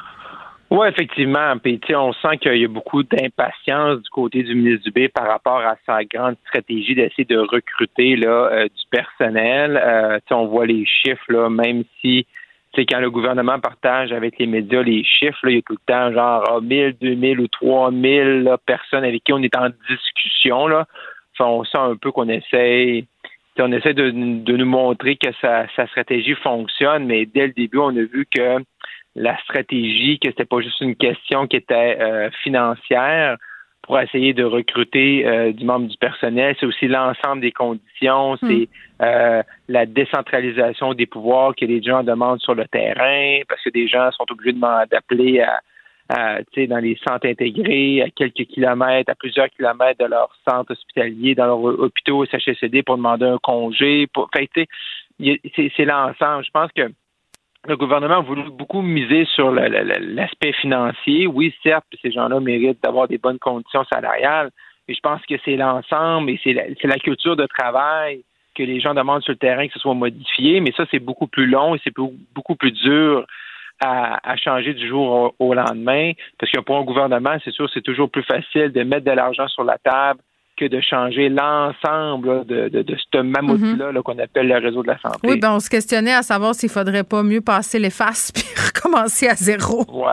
exact. Mhm. pas très pas très réaliste par contre euh, euh, comme scénario. Sinon, est-ce qu'il y a d'autres choses qui ont attiré votre attention euh, pendant ce point de presse, Elsie? Ben, juste pour finir là, sur le point des syndicats, c'est que si on parle justement, le gouvernement a mis de l'argent sur la table, c'est une question de principe là, qui se débat à l'heure actuelle, à savoir est-ce que les gens qui travaillent dans les syndicats pendant la COVID, dans le fond, ont fait l'effort de guerre et donc méritent les primes? donc là, on est en train de faire un débat philosophique au Québec sur la place du syndicalisme. Puis là, je me demande vraiment si c'est le moment opportun. on parle de 300 personnes qui n'auraient pas droit aux primes, puis là, on s'obstine pour ça. Est-ce que le gouvernement devrait pas plutôt dire, bon, OK, on inclut ces 300 personnes et on avance. En tout cas, j'ai hâte d'écouter mm. les débats là-dessus parce que c'est vraiment un débat de société important. Euh, oui, vas-y, Marc-André.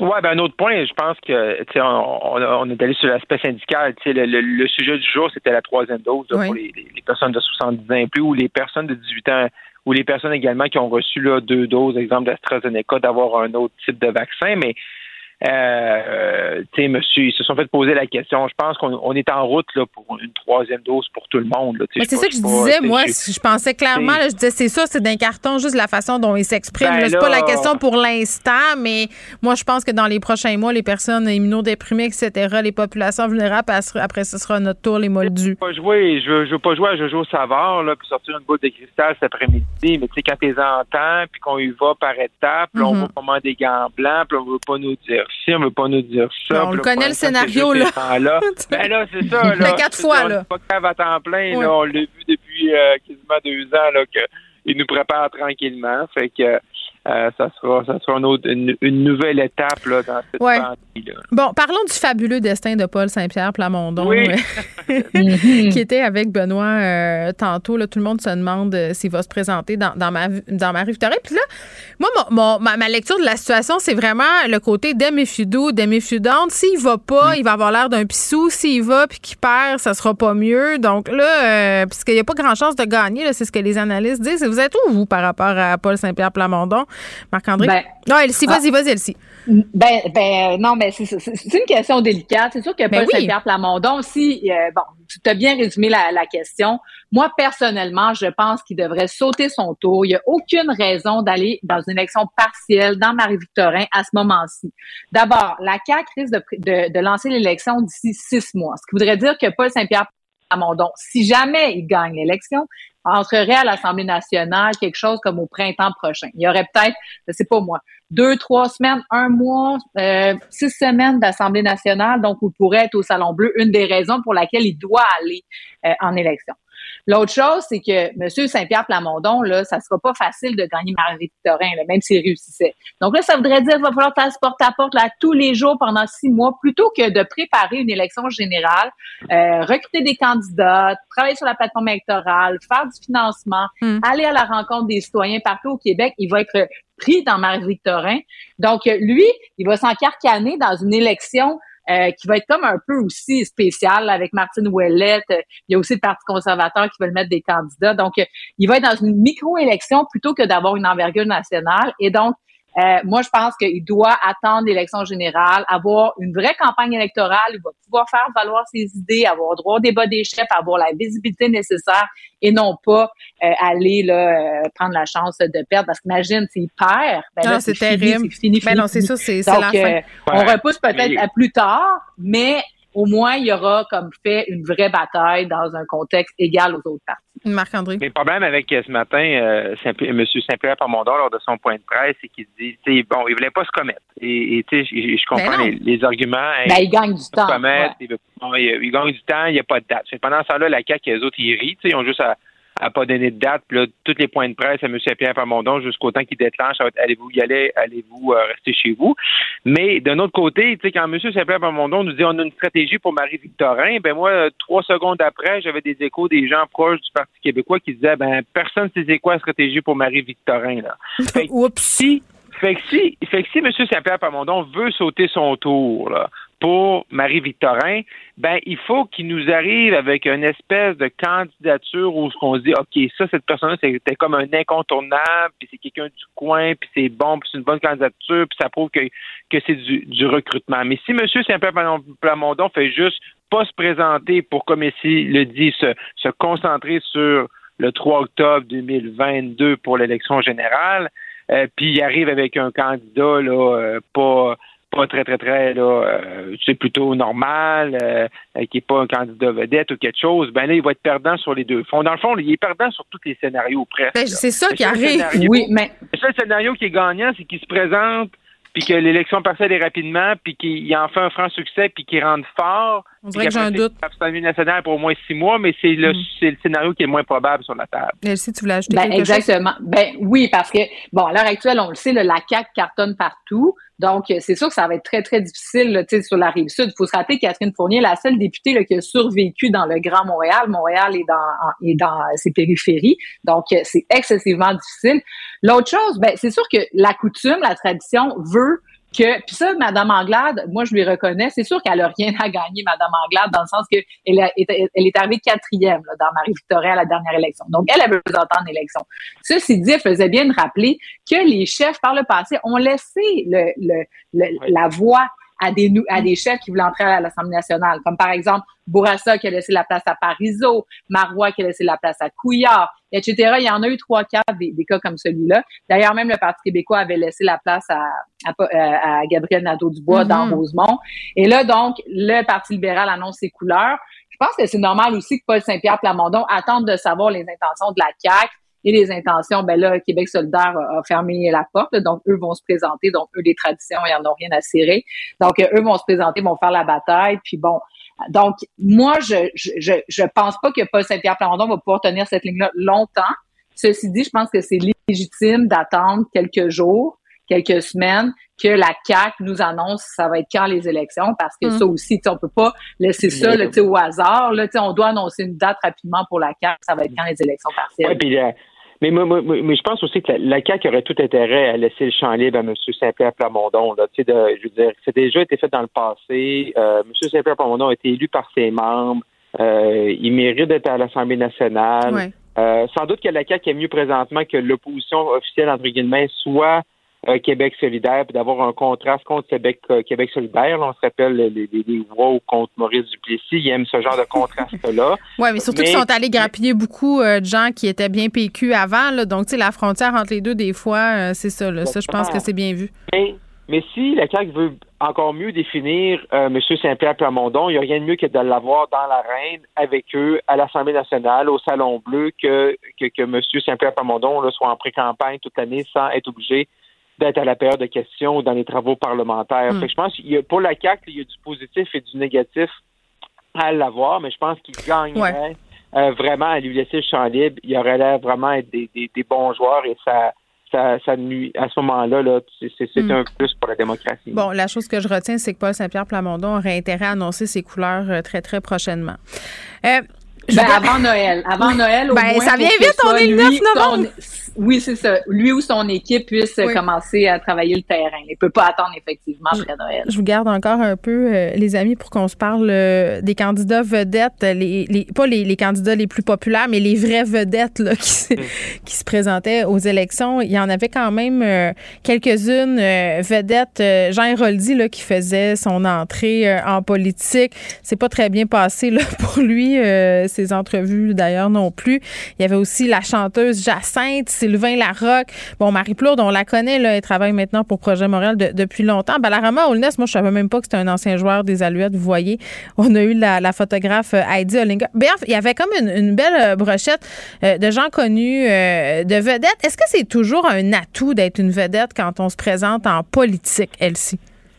Ben, en fait, ce qui est un atout, c'est la notoriété, surtout en politique municipale. C'est certain que ça fait une différence parce que tu attires sur toi l'attention, notamment des médias qui te donnent l'occasion de t'exprimer. Mm. Mais maintenant, il faut que tu saches utiliser cette, voix d'expression. Tu, sais, tu parlais de Jean Héroldi, que ça n'a pas été heureux.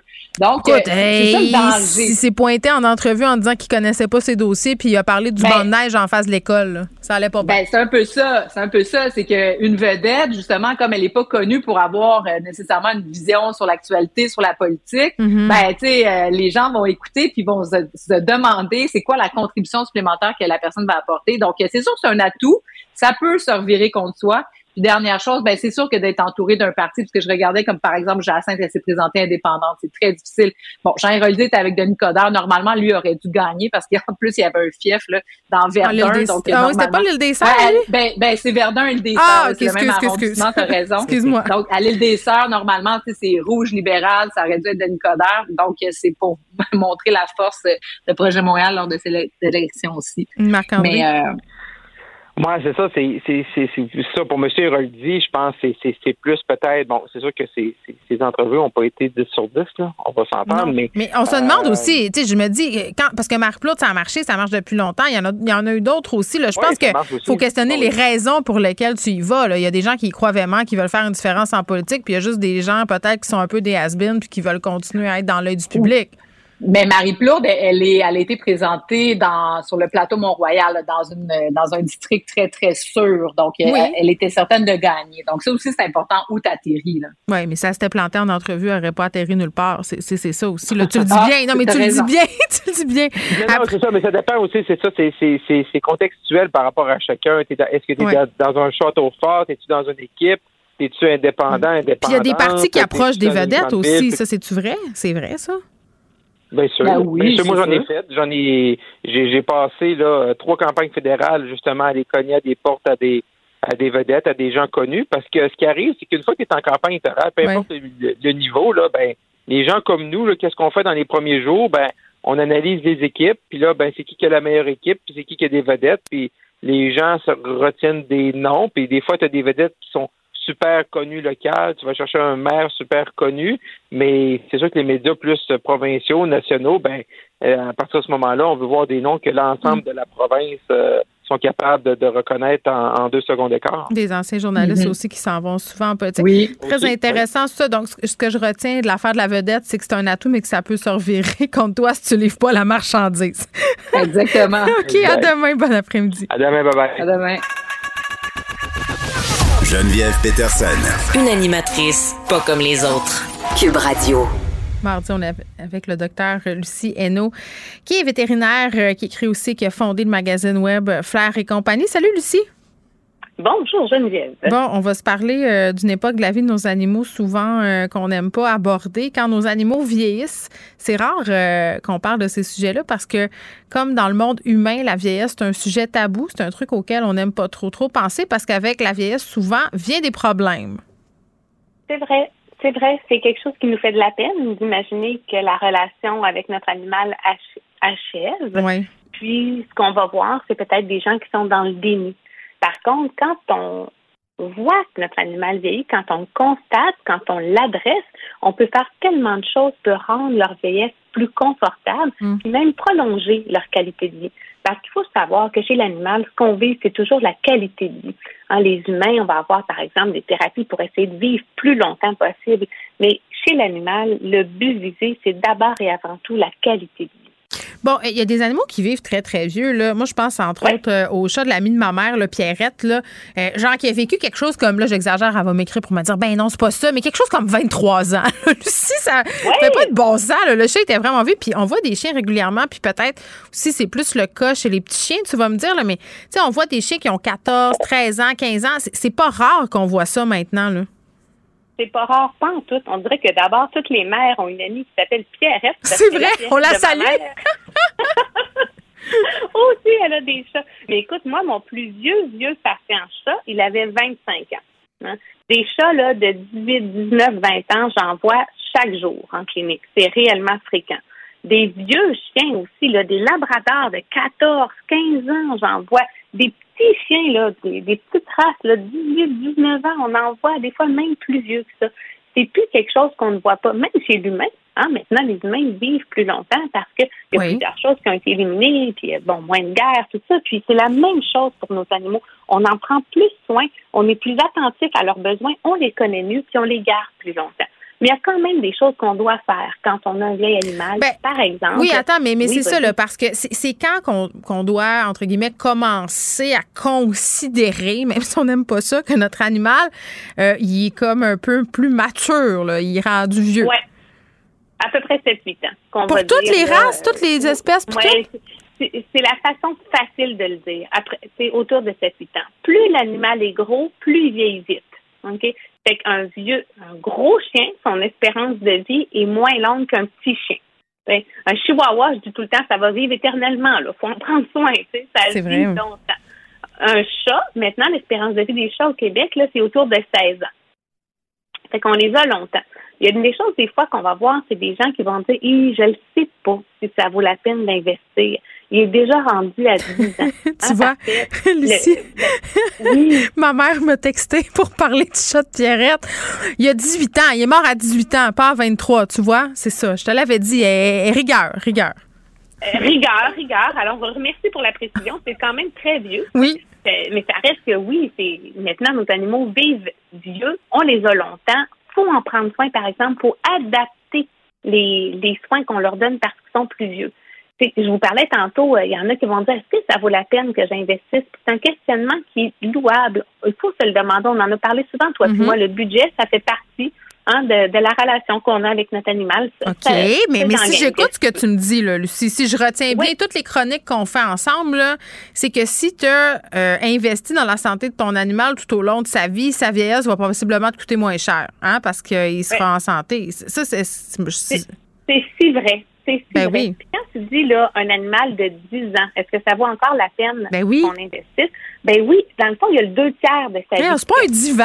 Est-ce que ça vaut la ben, peine que, tu comme un vieux char qui atteint 100 000 km, oh, ça vaut pas la peine, je le change.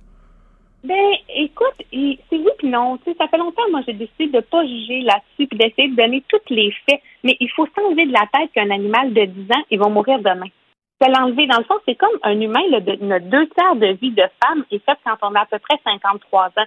J'espère, moi, qu'à 53 ans, on veut encore, quand je vais l'atteindre, investir en toi. moi. oui, investir un peu sur moi, me faire faire les dents, tout le kit, tu comprends?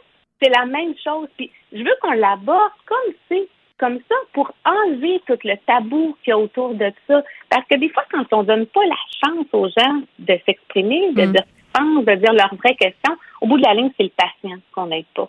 Fait que moi, quand un client me dit est-ce que ça vaut la peine que j'investisse sur cet animal-là il y a 10 ans, ma réponse est automatiquement est-ce qu'à 53 ans, vous voulez encore qu'on investisse sur vous? Et puis, je trouve que ça démystifie un peu l'affaire. C'est vrai si vieux que ça pour un animal. Mm. Il y a des soins qu'on veut la rapporter. Qu'est-ce, ben, je me demandais, parce que là, tu nous as donné des indicateurs, là, 7-8 ans et tout ça, mais qu'est-ce qui peut nous indiquer, là, les signaux qui peuvent nous indiquer que notre animal est rendu dans la phase gérontologique de son existence, mettons? Oui, ce qu'on va voir, c'est beaucoup des changements au niveau de l'activité physique. OK. Par exemple, un chien qui, quand tu arrives, a toujours été super content, puis il faisait la fête, et là, il ne fait plus la fête. C'est pas qu'il t'aime moins ça n'a rien à voir. C'est peut-être qu'il t'entend plus rentrer, hein, parce qu'il a perdu au niveau de l'acuité euh, de ses oreilles. C'est peut-être aussi parce qu'il voit, il bat de la queue, il lève la tête, mais il dit quand je me lève, ça me fait mal. Donc, malgré ma joie de voir cet humain-là que j'adore, c'est trop pénible pour moi d'aller à sa rencontre. Et ça, ces animaux-là, on peut les aider. Donc, les garder dans un poids optimal. On peut leur donner des médicaments pour l'arthrose, des anti-inflammatoires qui sont faits pour être utilisés sur du long terme. Et on revoit ces animaux-là reprendre leurs habitudes.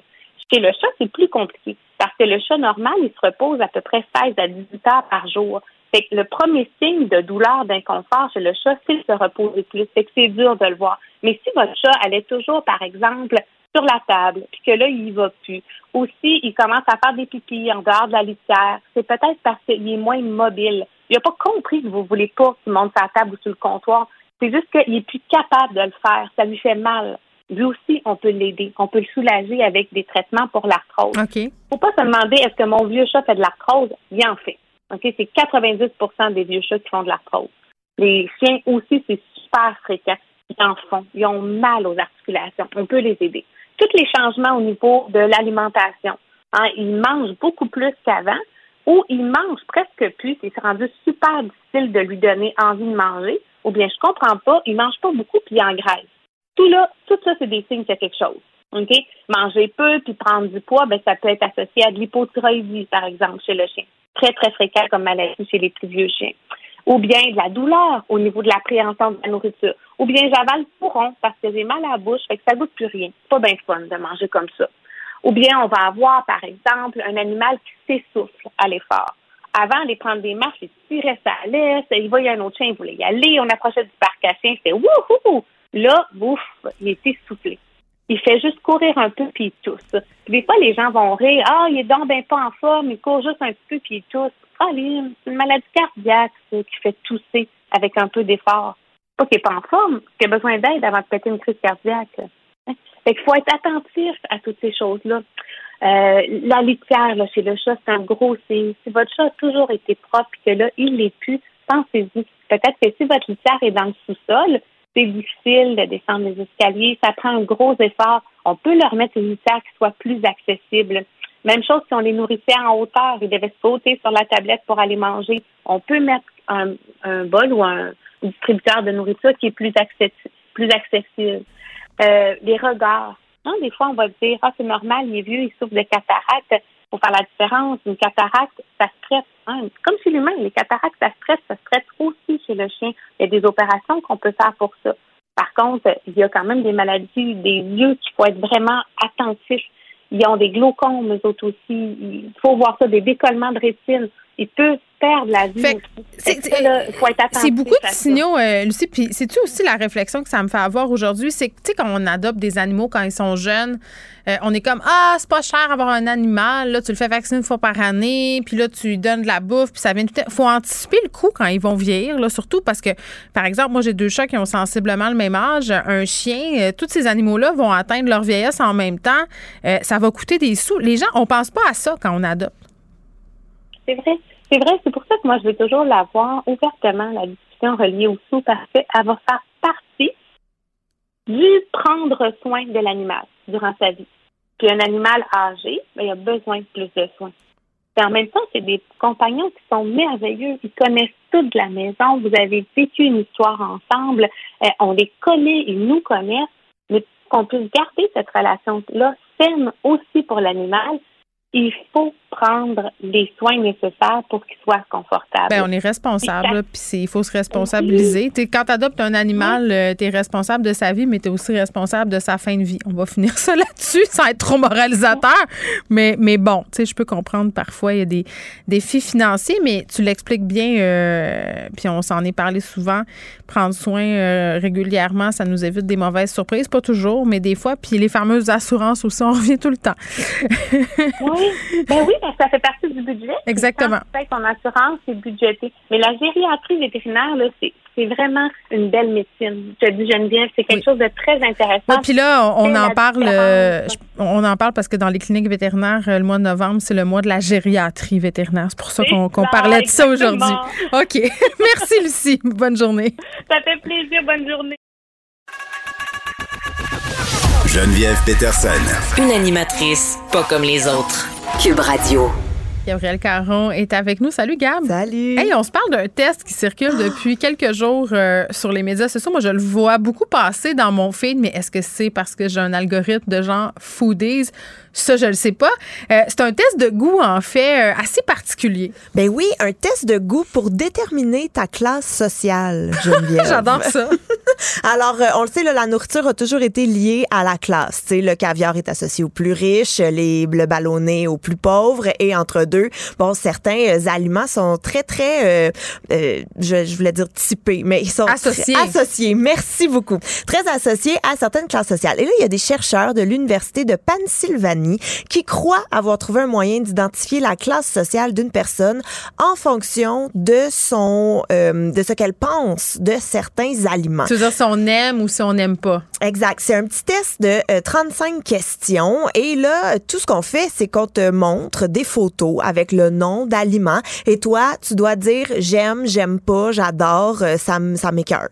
Et avec ces 35 réponses et ton et tes et, ah, voyons, avec ces 35 images et tes réponses, je vais y arriver, euh, ils peuvent dire, dans le fond, à quelle classe sociale tu appartiens. Mais donne-moi des exemples, euh, parce que tu l'as passé, le test. Là. Oui, et moi, j'ai fait ce test et euh, pareil comme quand je faisais des tests dans le fait d'aujourd'hui. on aimait tout ça. Moi, mm-hmm. dès qu'il y a un test, puis il faut faire attention parce que souvent, les tests sur les médias sociaux, c'est pour ramasser des informations et tout ça, mais on dirait que j'ai la misère à résister. J'adore ça. Ben moi, j'adore ça. Et non seulement j'adore ça, mais j'y mets tout mon cœur et mon sérieux. Et je réfléchis. Pour vrai, je pense que j'ai pris plus de temps à répondre à ce test-là adéquatement que quand j'étais à l'université et que j'avais des tests à faire pour mon bac. Moi aussi, je me suis beaucoup interrogée, notamment sur le fettuccine Alfredo. Ben, tu sais, est-ce que j'aime ça ou j'adore ça? Je veux pas biaiser le texte. Donc, il y a beaucoup, beaucoup, beaucoup euh, de photos et ça va vraiment dans toutes les catégories. Donc, tu parlais justement du fettuccine Alfredo qui est un classique. Mais qui n'aime pas ça? C'est parce que ben c'est ça aussi, à un moment donné, c'est au-delà de la classe sociale. Je veux dire, il y a des affaires affaires qui sont universelles? Ben, je suis d'accord. Moi, le fettuccine Alfredo, c'est toujours bon. C'est comme de la sais. C'est toujours bon, même quand c'est pas super bon. Que tu sois millionnaire ou que tu sois pauvre, de la pizza, c'est bon. Je suis entièrement d'accord. Et là, on avait, bon, ça, le jambon, euh, le sandwich jambon fromage un petit peu grillé, un peu au panini. On a du macaroni au fromage aux truffes. Alors là, tu vois, oups, on le sent que c'est un petit peu plus. Euh, Est-ce que c'était aux truffes ou à l'huile de truffe? Oh non, des truffes. Parce que l'huile de truffe, là, c'est euh, classe moyenne supérieure. Là. Les truffes, c'est les riches. Mais non, non, avec des vraies... Nuances et rigueur. Ben écoute, des vraies belles grosses tranches de truffes là, sur ton mac and cheese. On a aussi, bon, du burger au foie gras, des huîtres, des huîtres frites. Et mon préféré, euh, la crème glacée molle trempée dans 24 carats d'or mangeable. Moi, j'ai dit que j'haïssais ça parce que ça me tombe ses nerfs. Ben, tu sais, moi, je veux dire, trempe-moi ça dans le chocolat, trempe-moi pas ça dans l'or. Qu'est-ce que je fasse avec ça? Je, je mangerai pas des métaux, là. Non. Déjà qu'il y en a dans le poisson, on va laisser faire. Non, mais moi, ça me faisait rire parce que je l'ai passé, euh, ce test-là, vendredi. Euh, après l'émission, j'attendais mon chum dans l'auto, il était en retard, on s'en allait à Québec, puis j'avais faim. puis là, j'étais là avec ma petite roulette, puis j'étais comme, hey, des bâtonnets de poisson, hum, j'aime ça. Un burger au foie gras, hum, j'aime ça. Telle affaire me tombe c'est Fait que j'ai eu des résultats. En tout cas, je, je, sais pas toi à quoi ça ressemblait son résultat, ton résultat, mais le mien était assez euh, représentatif de ma personnalité, c'est-à-dire inclassable. il, y avait de la misère à dire. En fait, il était incapable de me donner un résultat parce que j'aimais des affaires dans toutes les catégories, tu sais, parce que, tu sais, on va s'entendre, la cuisine québécoise, normalement, c'est assez lower class, là, tu sais, c'est des affaires pas chères euh, et tout ça, puis on est élevé avec ça, fait qu'on aime ça. Tu sais, ça vient chercher quelque chose en nous, là. Moi, je, ben, tu sais, deux hot dogs stimés avec une frite, je pourrais pas dire si je trouve ça vraiment moins bon ou meilleur qu'un homard ça dépend si j'ai le goût d'en manger. Tout dépend C'est pas moins bon. Exact. Puis je trouve que, en fait, là, tu as fait une erreur en faisant le test. C'est comme aller à l'épicerie quand t'as faim. C'est vrai. Il faut pas faire ça. Il faut absolument pas faire ça. Mais euh, moi, j'ai trouvé que, tu sais, des fois, la limite est mince entre ce qui considère de la nourriture de lower class, donc de la classe ouvrière, et de la nourriture qui est du comfort food. Tu sais, parce que c'est très proche un et l'autre. Ben oui. Alors, puis voilà. Attends, puis tu me mm. parlais tantôt de macaroni oui. Euh, à, l'huile de truffe. Je veux dire, c'est quand même un emprunt grossier.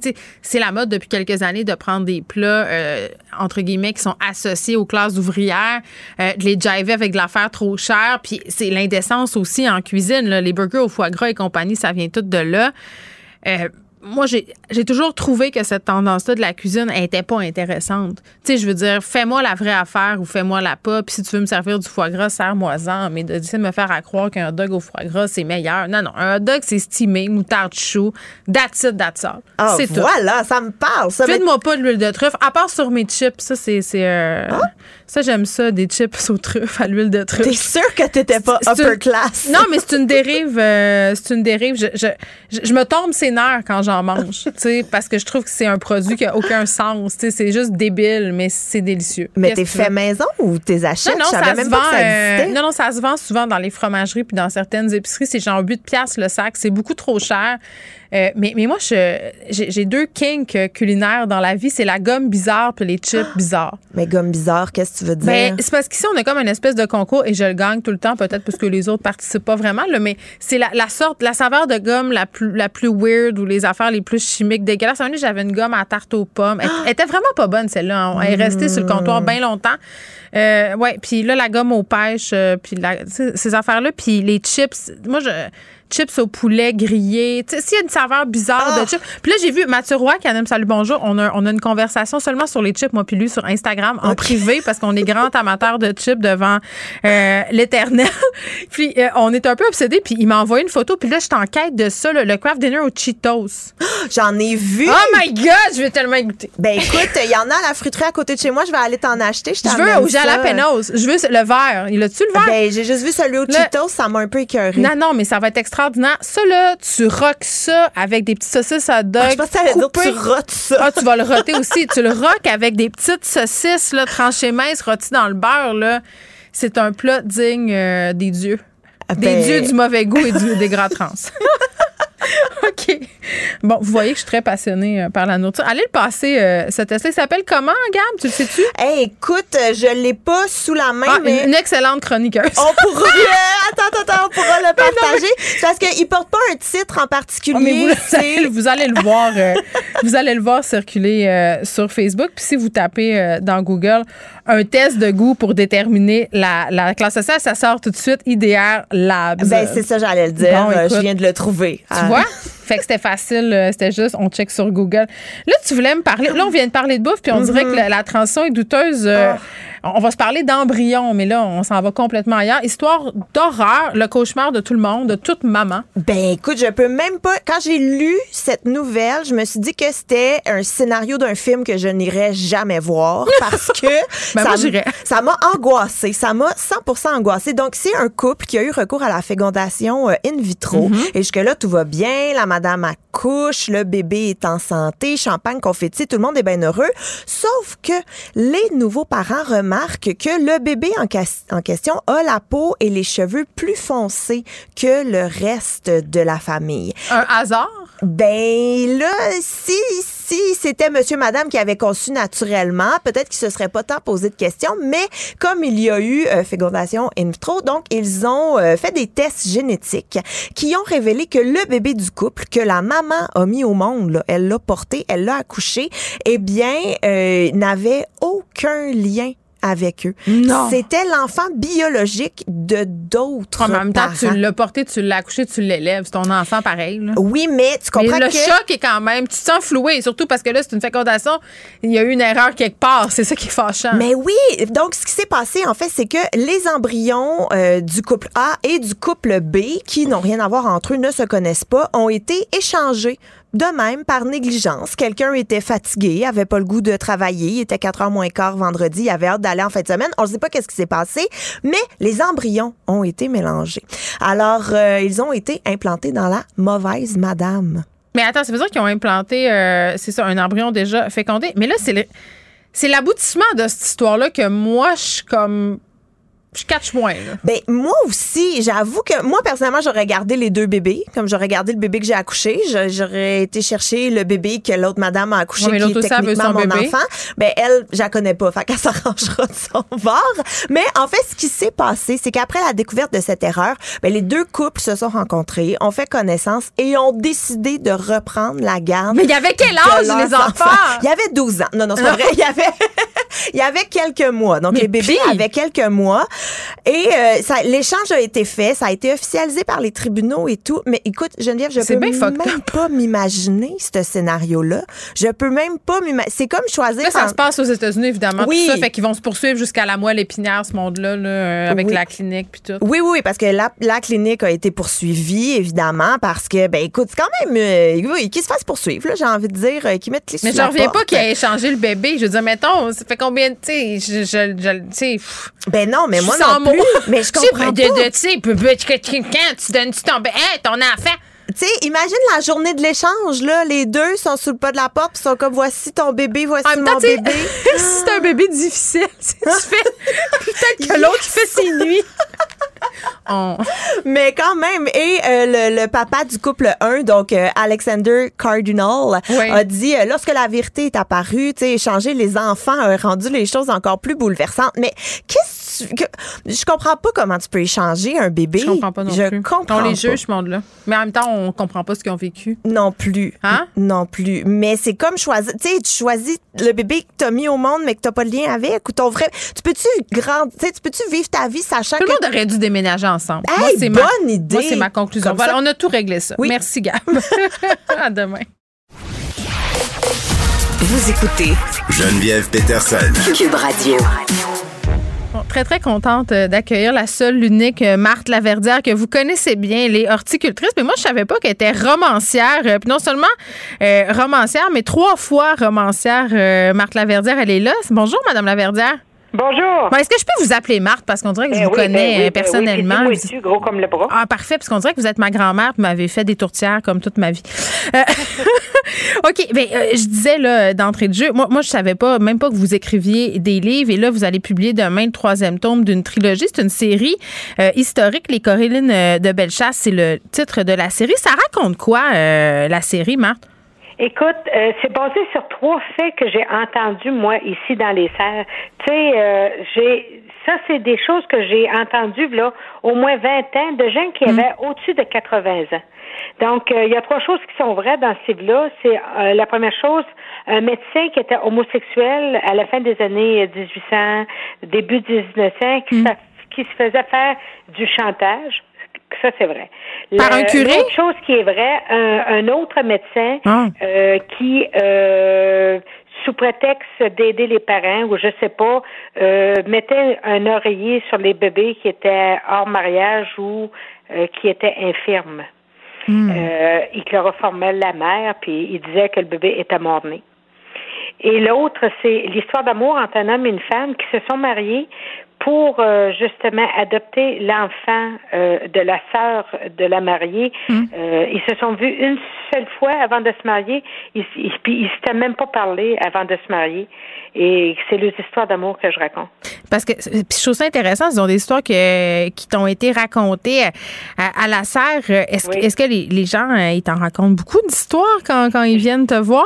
Je pense serre, c'est un peu comme la coiffure euh, en horticulture. euh, euh, les gens marchent dans un milieu, il y a des fleurs, Oui. euh, c'est le printemps. Ça porte à la confidence énormément. Euh, euh, autant des bonnes nouvelles que des mauvaises nouvelles. Souvent, on a des gens qui vont nous dire, je viens d'apprendre que j'ai le cancer, Mm. ou euh, autant que je me marie durant l'été. euh, et euh, beaucoup, beaucoup, beaucoup de confidence, oui. Euh, Puis tu sais, Marthe, on, on vous connaît depuis des, des années là, euh, parce que euh, bon, les vidéos et tout ça. Puis c'était clair là, pour tout le monde que tu es une raconteuse et tout ça. Puis évidemment, l'écriture c'est lié. On, on raconte des histoires que ce soit à l'oral ou par écrit. Mais moi, je, je veux savoir, c'est venu quand ce désir? Parce que je comprends, euh, on se fait raconter des histoires euh, euh, à la serre, mais, mais le désir de, de les coucher, d'écrire des livres, c'est venu d'où? Ah ben ça c'est complètement fou hein. Euh, j'étais euh, c'était l'automne et puis euh, ma gérante euh, qui aime beaucoup lire. euh, moi je dors très peu la nuit hein, la ménopause aidant. Euh, j'avais écrit euh, Il n'y a un pas une chapitre- plante pour ça, la ménopause? oui, mais m'a dit ça me prendrait pas une plante, ça me prendrait une terre. Carrément toute une terre en, en plante. Et puis, non, ça va pas pas tout. Et puis, euh, j'ai j'ai écrit un premier chapitre et le lendemain matin, je lui envoie pour rire. Pour, à la gérante. Ben oui, elle me dit, hein, donc ben bon ça, envoie-moi l'autre. Alors j'écrivais la nuit et je lui envoyais le jour, chapitre par chapitre. Et au bout de 39 chapitres, euh, on s'est dit, coudon, toi, as-tu écrit un- un- une trilogie? Mais écoute, je je savais pas qu'est-ce que ça vaut. Euh, C'était pas planifié, là, pantoute, pantoute. Pantoute. Je me suis dit peut-être que ça vaut rien, tu sais. euh, euh, fait que j'ai envoyé ça aux éditions de l'homme parce que j'avais écrit des livres de jardinage avec eux. Puis j'ai dit aux filles, j'ai dit écoute, j'ai dit euh, regardez ça, puis si c'est bon, euh, dites-moi-le. Puis si ça vaut pas de la chenoute, ben tire-le au bout de tes bras, puis c'est pas pas que ça. Et euh, ils me sont revenus puis ils ont dit Marthe, euh, on va le prendre, puis ça va être une trilogie. La seule affaire que j'ai eu à, à refaire, c'est j'ai repris chapitre par chapitre et je j'ai mis du crémage, comme on dit. Ouais. C'est parce que moi, j'écrivais action-réaction. Action-réaction, tu sais, je décrivais pas euh, les lieux. L'univers. Ou les paysages, oui, justement. Alors là, en reprenant chapitre par chapitre, j'ai décrit ce que je voyais Ouais. dans mon imaginaire et ça l'a donné le livre. Ben, puis je trouve ça intéressant que tu me parles de description parce que moi, quelque chose que j'ai senti euh, quand je regardais un, un peu tout ça, c'est le désir aussi de faire. Oui, il y a le raconter, euh, raconter l'histoire, oui, mais faire découvrir euh, euh, Bellechasse aussi, ce coin-là. Énormément. Tu vois, moi, euh, ceux de, des éditions de ils m'ont dit, tu sais, Marthe, campe-le dans ton coin, parce que j'avais pas encore défini où ça, j'allais le faire euh, être, parce qu'ils ont dit, quand tu écris un roman historique, ce qui est important, c'est euh, d'avoir réellement les distances et les paysages. Il faut que tu te reconnaisses, il faut que ça soit euh, valide. Tu sais, il faut que il faut que les gens puissent euh, trouver euh, ré- réellement que tu, tu vas décrire une chose qui est réelle. Et c'est pour ça que j'ai mis des annotations en bas de page ici, euh, réellement de l'histoire pour, euh, je dirais, mettre un appui sur mes descriptions. Ben, et mes dates. se retrouver euh, dans les paysages, puis j'ai envie de dire se retrouver dans, dans la langue aussi, là, parce que c'est écrit comme vous parlez, comme tu parles, c'est un peu une langue de joual, là. Exactement. Je voulais garder euh, le, le parler qui m'avait été conté. Oui. Tu sais, je pense que quand tu racontes quelque chose, moi, quand je raconte une anecdote Mm. que quelqu'un va me conter, je vais prendre de ses patois, je vais prendre de sa façon de dire, je vais même aller chercher son gestuel. Puis je pense que quand tu écris un livre, il faut que tu sois aussi Mm. euh, très précis là-dedans pour que ça rend bien. Ben euh, oui, puis là, tantôt, euh, on parlait de ce que ça raconte un peu, ce livre-là. C'est quand même dramatique. Là. On n'est pas, on n'est pas habitué de devoir aborder ce genre de sujet-là. C'est souvent drôle, euh, puis décomplexé. Mais, mais dans, dans, dans le livre, quand même, euh, il- même si on côtoie du drame, cette espèce d'humour-là, on le retrouve quand même.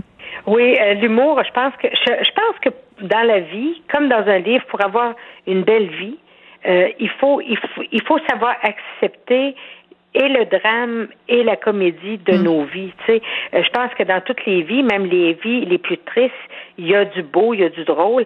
Euh, moi, j'ai voulu écrire un drame, oui, mais j'ai voulu montrer aussi le beau de la vie là-dedans. tu Ouais. sais. Oui, euh, les personnages euh, ont des bouts très durs, mais ils ont des bouts euh, de joie, de, de grandeur euh, euh, belle, tu sais. euh, Et puis ça, je, je voulais le montrer. Je suis pas une femme euh, euh, juste drôle. Moi, je pense que je suis une femme très réaliste, en réalité, dans ma Mhm. dans ma vie. Pas unidimensionnelle. Euh, Ouais, je voulais réellement aller là et j'aime beaucoup aller au bout d'une émotion, autant dans ma vie, tu sais, moi quand je ris, je ris, puis quand je pleure, je pleure. Euh, dans ce livre-là, je voulais réellement que les personnages aillent au bout de leurs émotions, Mm. réellement les vivre avec eux autres. J'ai tellement pas l'impression, justement, que, que vous êtes une pleureuse. Qu'est-ce qui vous fait pleurer? Euh, je dirais euh, euh, que beaucoup, beaucoup quand on parle d'enfants malades, Oui. c'est pas pour rien qu'on a créé une fondation. Je vais te dire ça, euh, euh, tu sais que nous autres, quand, quand on a su que ma petite fille était handicapée très sévère, Ouais. euh, ça m'a rentré dedans, carrément rentré dedans. Et ça, c'est une chose qui est très sensible. Euh, quand je parle de Jeanne, j'ai tout de suite la larme à l'œil. Euh, tu sais, tant qu'on le vit pas, c'est, on peut avoir euh, ben de, de l'empathie, mais euh, quand on le vit, c'est ça, ça vient me chercher. Euh, l'être humain qui est pas bien vient me chercher énormément. Euh, que ce soit n'importe qui. Puis, puis c'est un peu ça, euh, ces histoires que vous racontez dans cette trilogie. Euh, ça sort demain, Alice, euh, Aline et, et Rosalie. Et là, Oui. Marthe, euh, parlons végétation et horticulture. Parce que là, c'était, je m'excuse, là, c'était impossible euh, d'être ici sans que. Ben là, c'est parce qu'il faut que je pose quelques questions parce que euh, toi, tu le sais pas, mais les gens ici le savent très bien. Moi, je suis nulle, là, je suis épouvantable. Euh, je, je fais mourir toutes, là, puis je suis tellement pas la seule. Mais on va commencer par un sujet qui suscite vraiment beaucoup de débats. Ramasser ou non ces feuilles à l'automne, qu'est-ce qu'on fait? Jamais. Jamais, jamais, Yes! jamais, jamais on jette les feuilles. Euh, on va ramasser les feuilles quand il y en a beaucoup, beaucoup. Ouais. OK? Bon, là, ce que je fais, moi, quand il fait beau, on- je passe avec euh, ma tondeuse, avec un, un sac, j'ai ramasse, j'ai broie, puis je vais mélanger ça dans ma terre de jardin ou de plate-bande. Pourquoi? Ça décompose très rapidement, puis dans la terre, ça va donner de la fibre, puis ça va donner un engrais carbone que tes plantes ont besoin. S'il n'y en a pas beaucoup, passe la tondeuse, ça, et c'est le gazon qui va le manger. J'adore On ça. devrait pas, parce que la nature se nourrit de ses déchets. Moi, puis les maudits aspirateurs à feuilles, là, hier, il y avait une madame qui passait ça en face de chez nous. Ça faisait tellement de bruit, j'étais à bout de, de, de nerfs, j'étais sur le bord de rendre de non. larmes sur le trottoir. Ben non, il faut pas, il faut pas, euh, tu sais, le monde les pousse plus loin. Mais non, oui, non, c'est non, ça, ils ramassent même loin. pas. Gardez-les. Votre terre en a besoin. Ça 34 Exactement. ans que je dis ça. C'est la première année que le monde en parle. Je suis assez contente. Ben là. Je dis, fois, je courais les bras en l'air, comme dans Price is Right. pour dire de pas le faire. Euh, OK, euh, moi, euh, comment on prépare son terrain pour l'hiver? Moi, ma stratégie, je dis tout de suite, c'est l'abandon et le déni. C'est ça. C'est réellement. Pour réussir en horticulture, puis euh, avoir de l'agrément, il faut que tu imites ce que la nature fait Bon, de je fais tout bien, finalement. Ben oui, innément. Euh, tu sais, on laisse mourir les vivaces euh, là. Pourquoi? Ouais. C'est la protection naturelle contre le froid si la neige arrive plus tard. Ça retient la neige aux places où est-ce que il y a du vent puis la neige, elle se bannit. Mm. Ça, puis au printemps, on enlève qu'est-ce qui est sec un peu. Les petits détritus, on laisse ça là, la plante va le manger. Bon, et là, euh, mon- le moment témoignage euh, et confession, j'ai fait mourir un crassule. Baptêche, tu l'as arrosé, quoi? Je sais avais- pas. c'est affaire, OK? Ça n'aime pas beaucoup l'eau, hein, c'est dans les plantes grasses. Avais-tu un, un pot avec des trous dans le fond? Je sais pas, moi. J'ai un pot en Ben, grès, là. Bon, parce que, ouais, c'est ça, parce que beaucoup achètent des cache-pots qui n'ont pas de trous en, en, pensant que c'est des pots de plantation. Ben non. Tu sais, il faut réellement qu'il y ait des trous dans le fond de votre pot pour que la terre, l'eau, elle se draine. Les, les plantes n'aiment pas avoir le fond dans l'eau. Ça fait développer de la moisissure de racines et possiblement que c'est ça qui est arrivé. Oh mon Dieu, ça y est. Bon, ben, je vais, je vais, je vais. Je pense que j'en rachèterai plus. Il meurt tout de toute façon. Ben, je vais, je vais dire, euh, pour, pour réussir une plante, il faut que tu partes du pays qu'elle vient.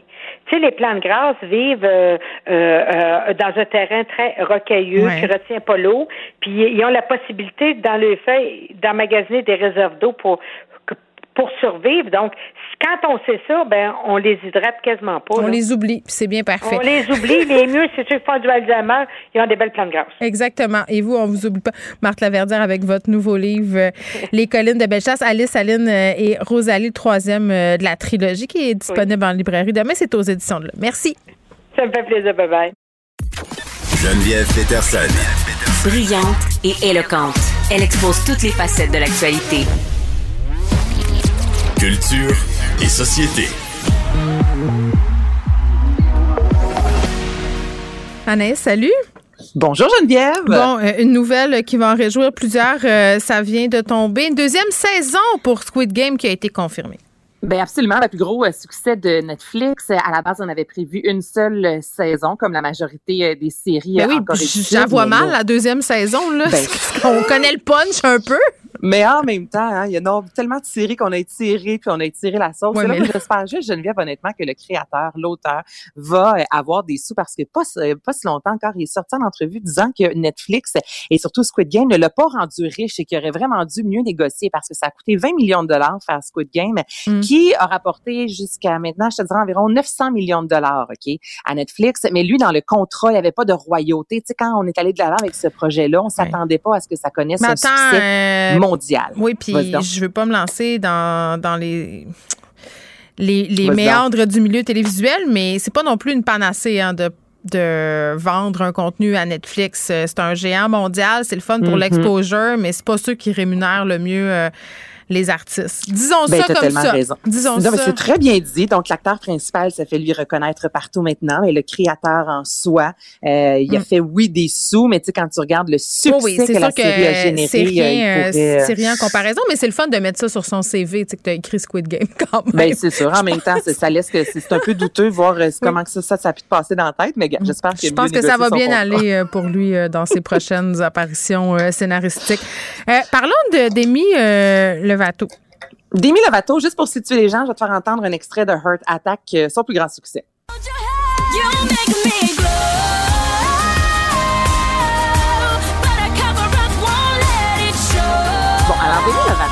Geneviève, qui, euh, mm-hmm. dans les dernières années, s'est vraiment donné comme mandat de briser les tabous, de faire tomber les barrières? Celle-ci, bon, qui a eu des problèmes de consommation, elle s'en est euh, livrée à cœur joie dans son documentaire, vraiment sans, justement, sans tabou. C'était vraiment très cru, très, mais ça fait du bien de voir un artiste, justement, qui est mm-hmm. transparent, tel qui est pas si longtemps est sorti dans les médias disant se considérer non-binaire, donc mm-hmm. elle veut vraiment être non-genrée. Et là, elle vient de lancer un jouet sexuel, donc elle suit la mannequin Cara Delevingne ou encore Dakota Johnson, un beau gros jouet sexuel jaune C'est rendu euh, vraiment démocratique, hein, euh, les jouets sexuels. L'autre fois, sur Facebook, il y avait une annonce de l'abbé, puis il y avait un womanizer. J'étais comme, coudon, on est rendu... Non, ça, euh, c'est Big Brother. Ça veut dire que tu as regardé beaucoup de jouets sexuels, puis là, ben, la voyons, pourquoi a décidé Pourquoi j'aurais regardé ça? Je comprends pas. Ben, je sais pas trop, Geneviève, mais gars, moi, c'est pas, moi. C'est des sacoches qu'on me propose. Donc, on... nos intérêts divergent, c'est ce que je dirais. On, diverge, hein. Je, veux le noter pour, pour ceux qui n'ont pas vraiment suivi mon jeu de mots, là, c'était fort. C'était vraiment fort. Surligné en jaune comme Donc, le Mais son, OK, son jouet sexuel à, Demi Lovato, là, en tout cas, moi, j'ai regardé un peu ce dont il s'agissait parce que, bon, pour, à des fins d'émission. Ben c'est, je suis pas certaine, on dirait, c'est comme un petit Magic Wand. Ben, c'est un petit, c'est une petite affaire jaune fluo, ben jaune serein, plutôt qui euh, va vous faire plaisir, mesdames. Et là, Demi Lovato est sortie disant justement qu'elle veut, elle, euh, que, ses fans, surtout, elle se, elle veut que ses fans aient une sexualité euh, épanouie, ce qui est une bonne chose. Elle a fourni l'instrument, donc elle est dévouée. tellement dévouée. Écoute, elle est incroyable. Mais là, il y a d'autres choses aussi qui fait beaucoup jaser, mm. Geneviève, mm. d'Émile Lovato. Et c'est le fameux site Gaia. Je savais pas ça tantôt, qui est un site de croissance personnelle. Là, tu mm. fais du yoga, tu t'étires, là, puis tu vas être bien, bien, bien heureuse en buvant du jus de pruneau. Mais euh, sur ce site-là, elle est euh, une des ambassadrices. Elle en parle sur ses médias sociaux. Tu t'abonnes, ça coûte environ 12 dollars par mois. Tu as accès à plein de contenus, mais il y a énormément d'adeptes de QAnon qui se retrouvent sur ce site-là. Pour l'instant, on parle de plus de 750 000 membres. Et euh, quand tu commences à écouter justement et à visionner bon la vidéo, à lire des articles, c'est pas c'est pas si simple que ça. Donc là, c'est assez particulier de voir comme ça une artiste qui endosse. Euh, il y a plusieurs sites qui ont tenté de la contacter, de contacter son agent afin de savoir exactement pour quelle raison elle endossait ce site-là, c'était quoi qu'elle voulait, euh, qu'est-ce qu'elle avait à y gagner. Là, mm-hmm. soudainement, il y a personne qui répond. Moi, je trouve ça louche. Il n'y a pas d'abonné au numéro euh, composé, mais si vous voulez vous, commander un vibrateur, par exemple, là, là je vais. elle sera là. Marie-Pierre Morin, apparition, il nous reste une minute, Anaïs, sur les médias sociaux, sur Instagram. Ben, oui, un retour de Marie-Pierre Morin, en fait, qui a publié hier euh, deux euh, stories, donc des histoires éphémères, une, courte, euh, ben, une photo en fait aussi. Mm. Donc là, c'est avec les Rubino chaussures. Donc c'est ce qu'on sait. Elle dit qu'elle travaille sur un projet qui lui tient à cœur, qu'il y aura une collaboration, deux photos où il était belle comme le jour. Et là, évidemment, les fans sont partis en plus sur le web lui souhaitant un bon retour. Elle qui a annoncé la semaine dernière vendre son condo. Ça sent le retour. Écoute, là, presque aux deux, ben, trois ça semaines. Ça fait plein de fois. elle prend la, elle prend la température de Oui, mais elle la prend de plus en plus souvent, je te dirais. Elle le trempe régulièrement, là, le, le, thermomètre. Et pour l'instant, ça semble assez, je te dirais, euh, la, lumière est verte pour son retour. Moi, ah, c'est ce que je sens, du moins, sur les médias La lumière est verte du côté du public, mais du, côté du milieu euh, culturel, du milieu artistique, on dirait que c'est un peu moins clair. Agnès Gertin-Lacroix, merci beaucoup. Je te dis à demain. Je vous dis à, demain, aussi. À vous, les auditeurs. Merci à l'équipe. À demain, 13h. Cube Radio.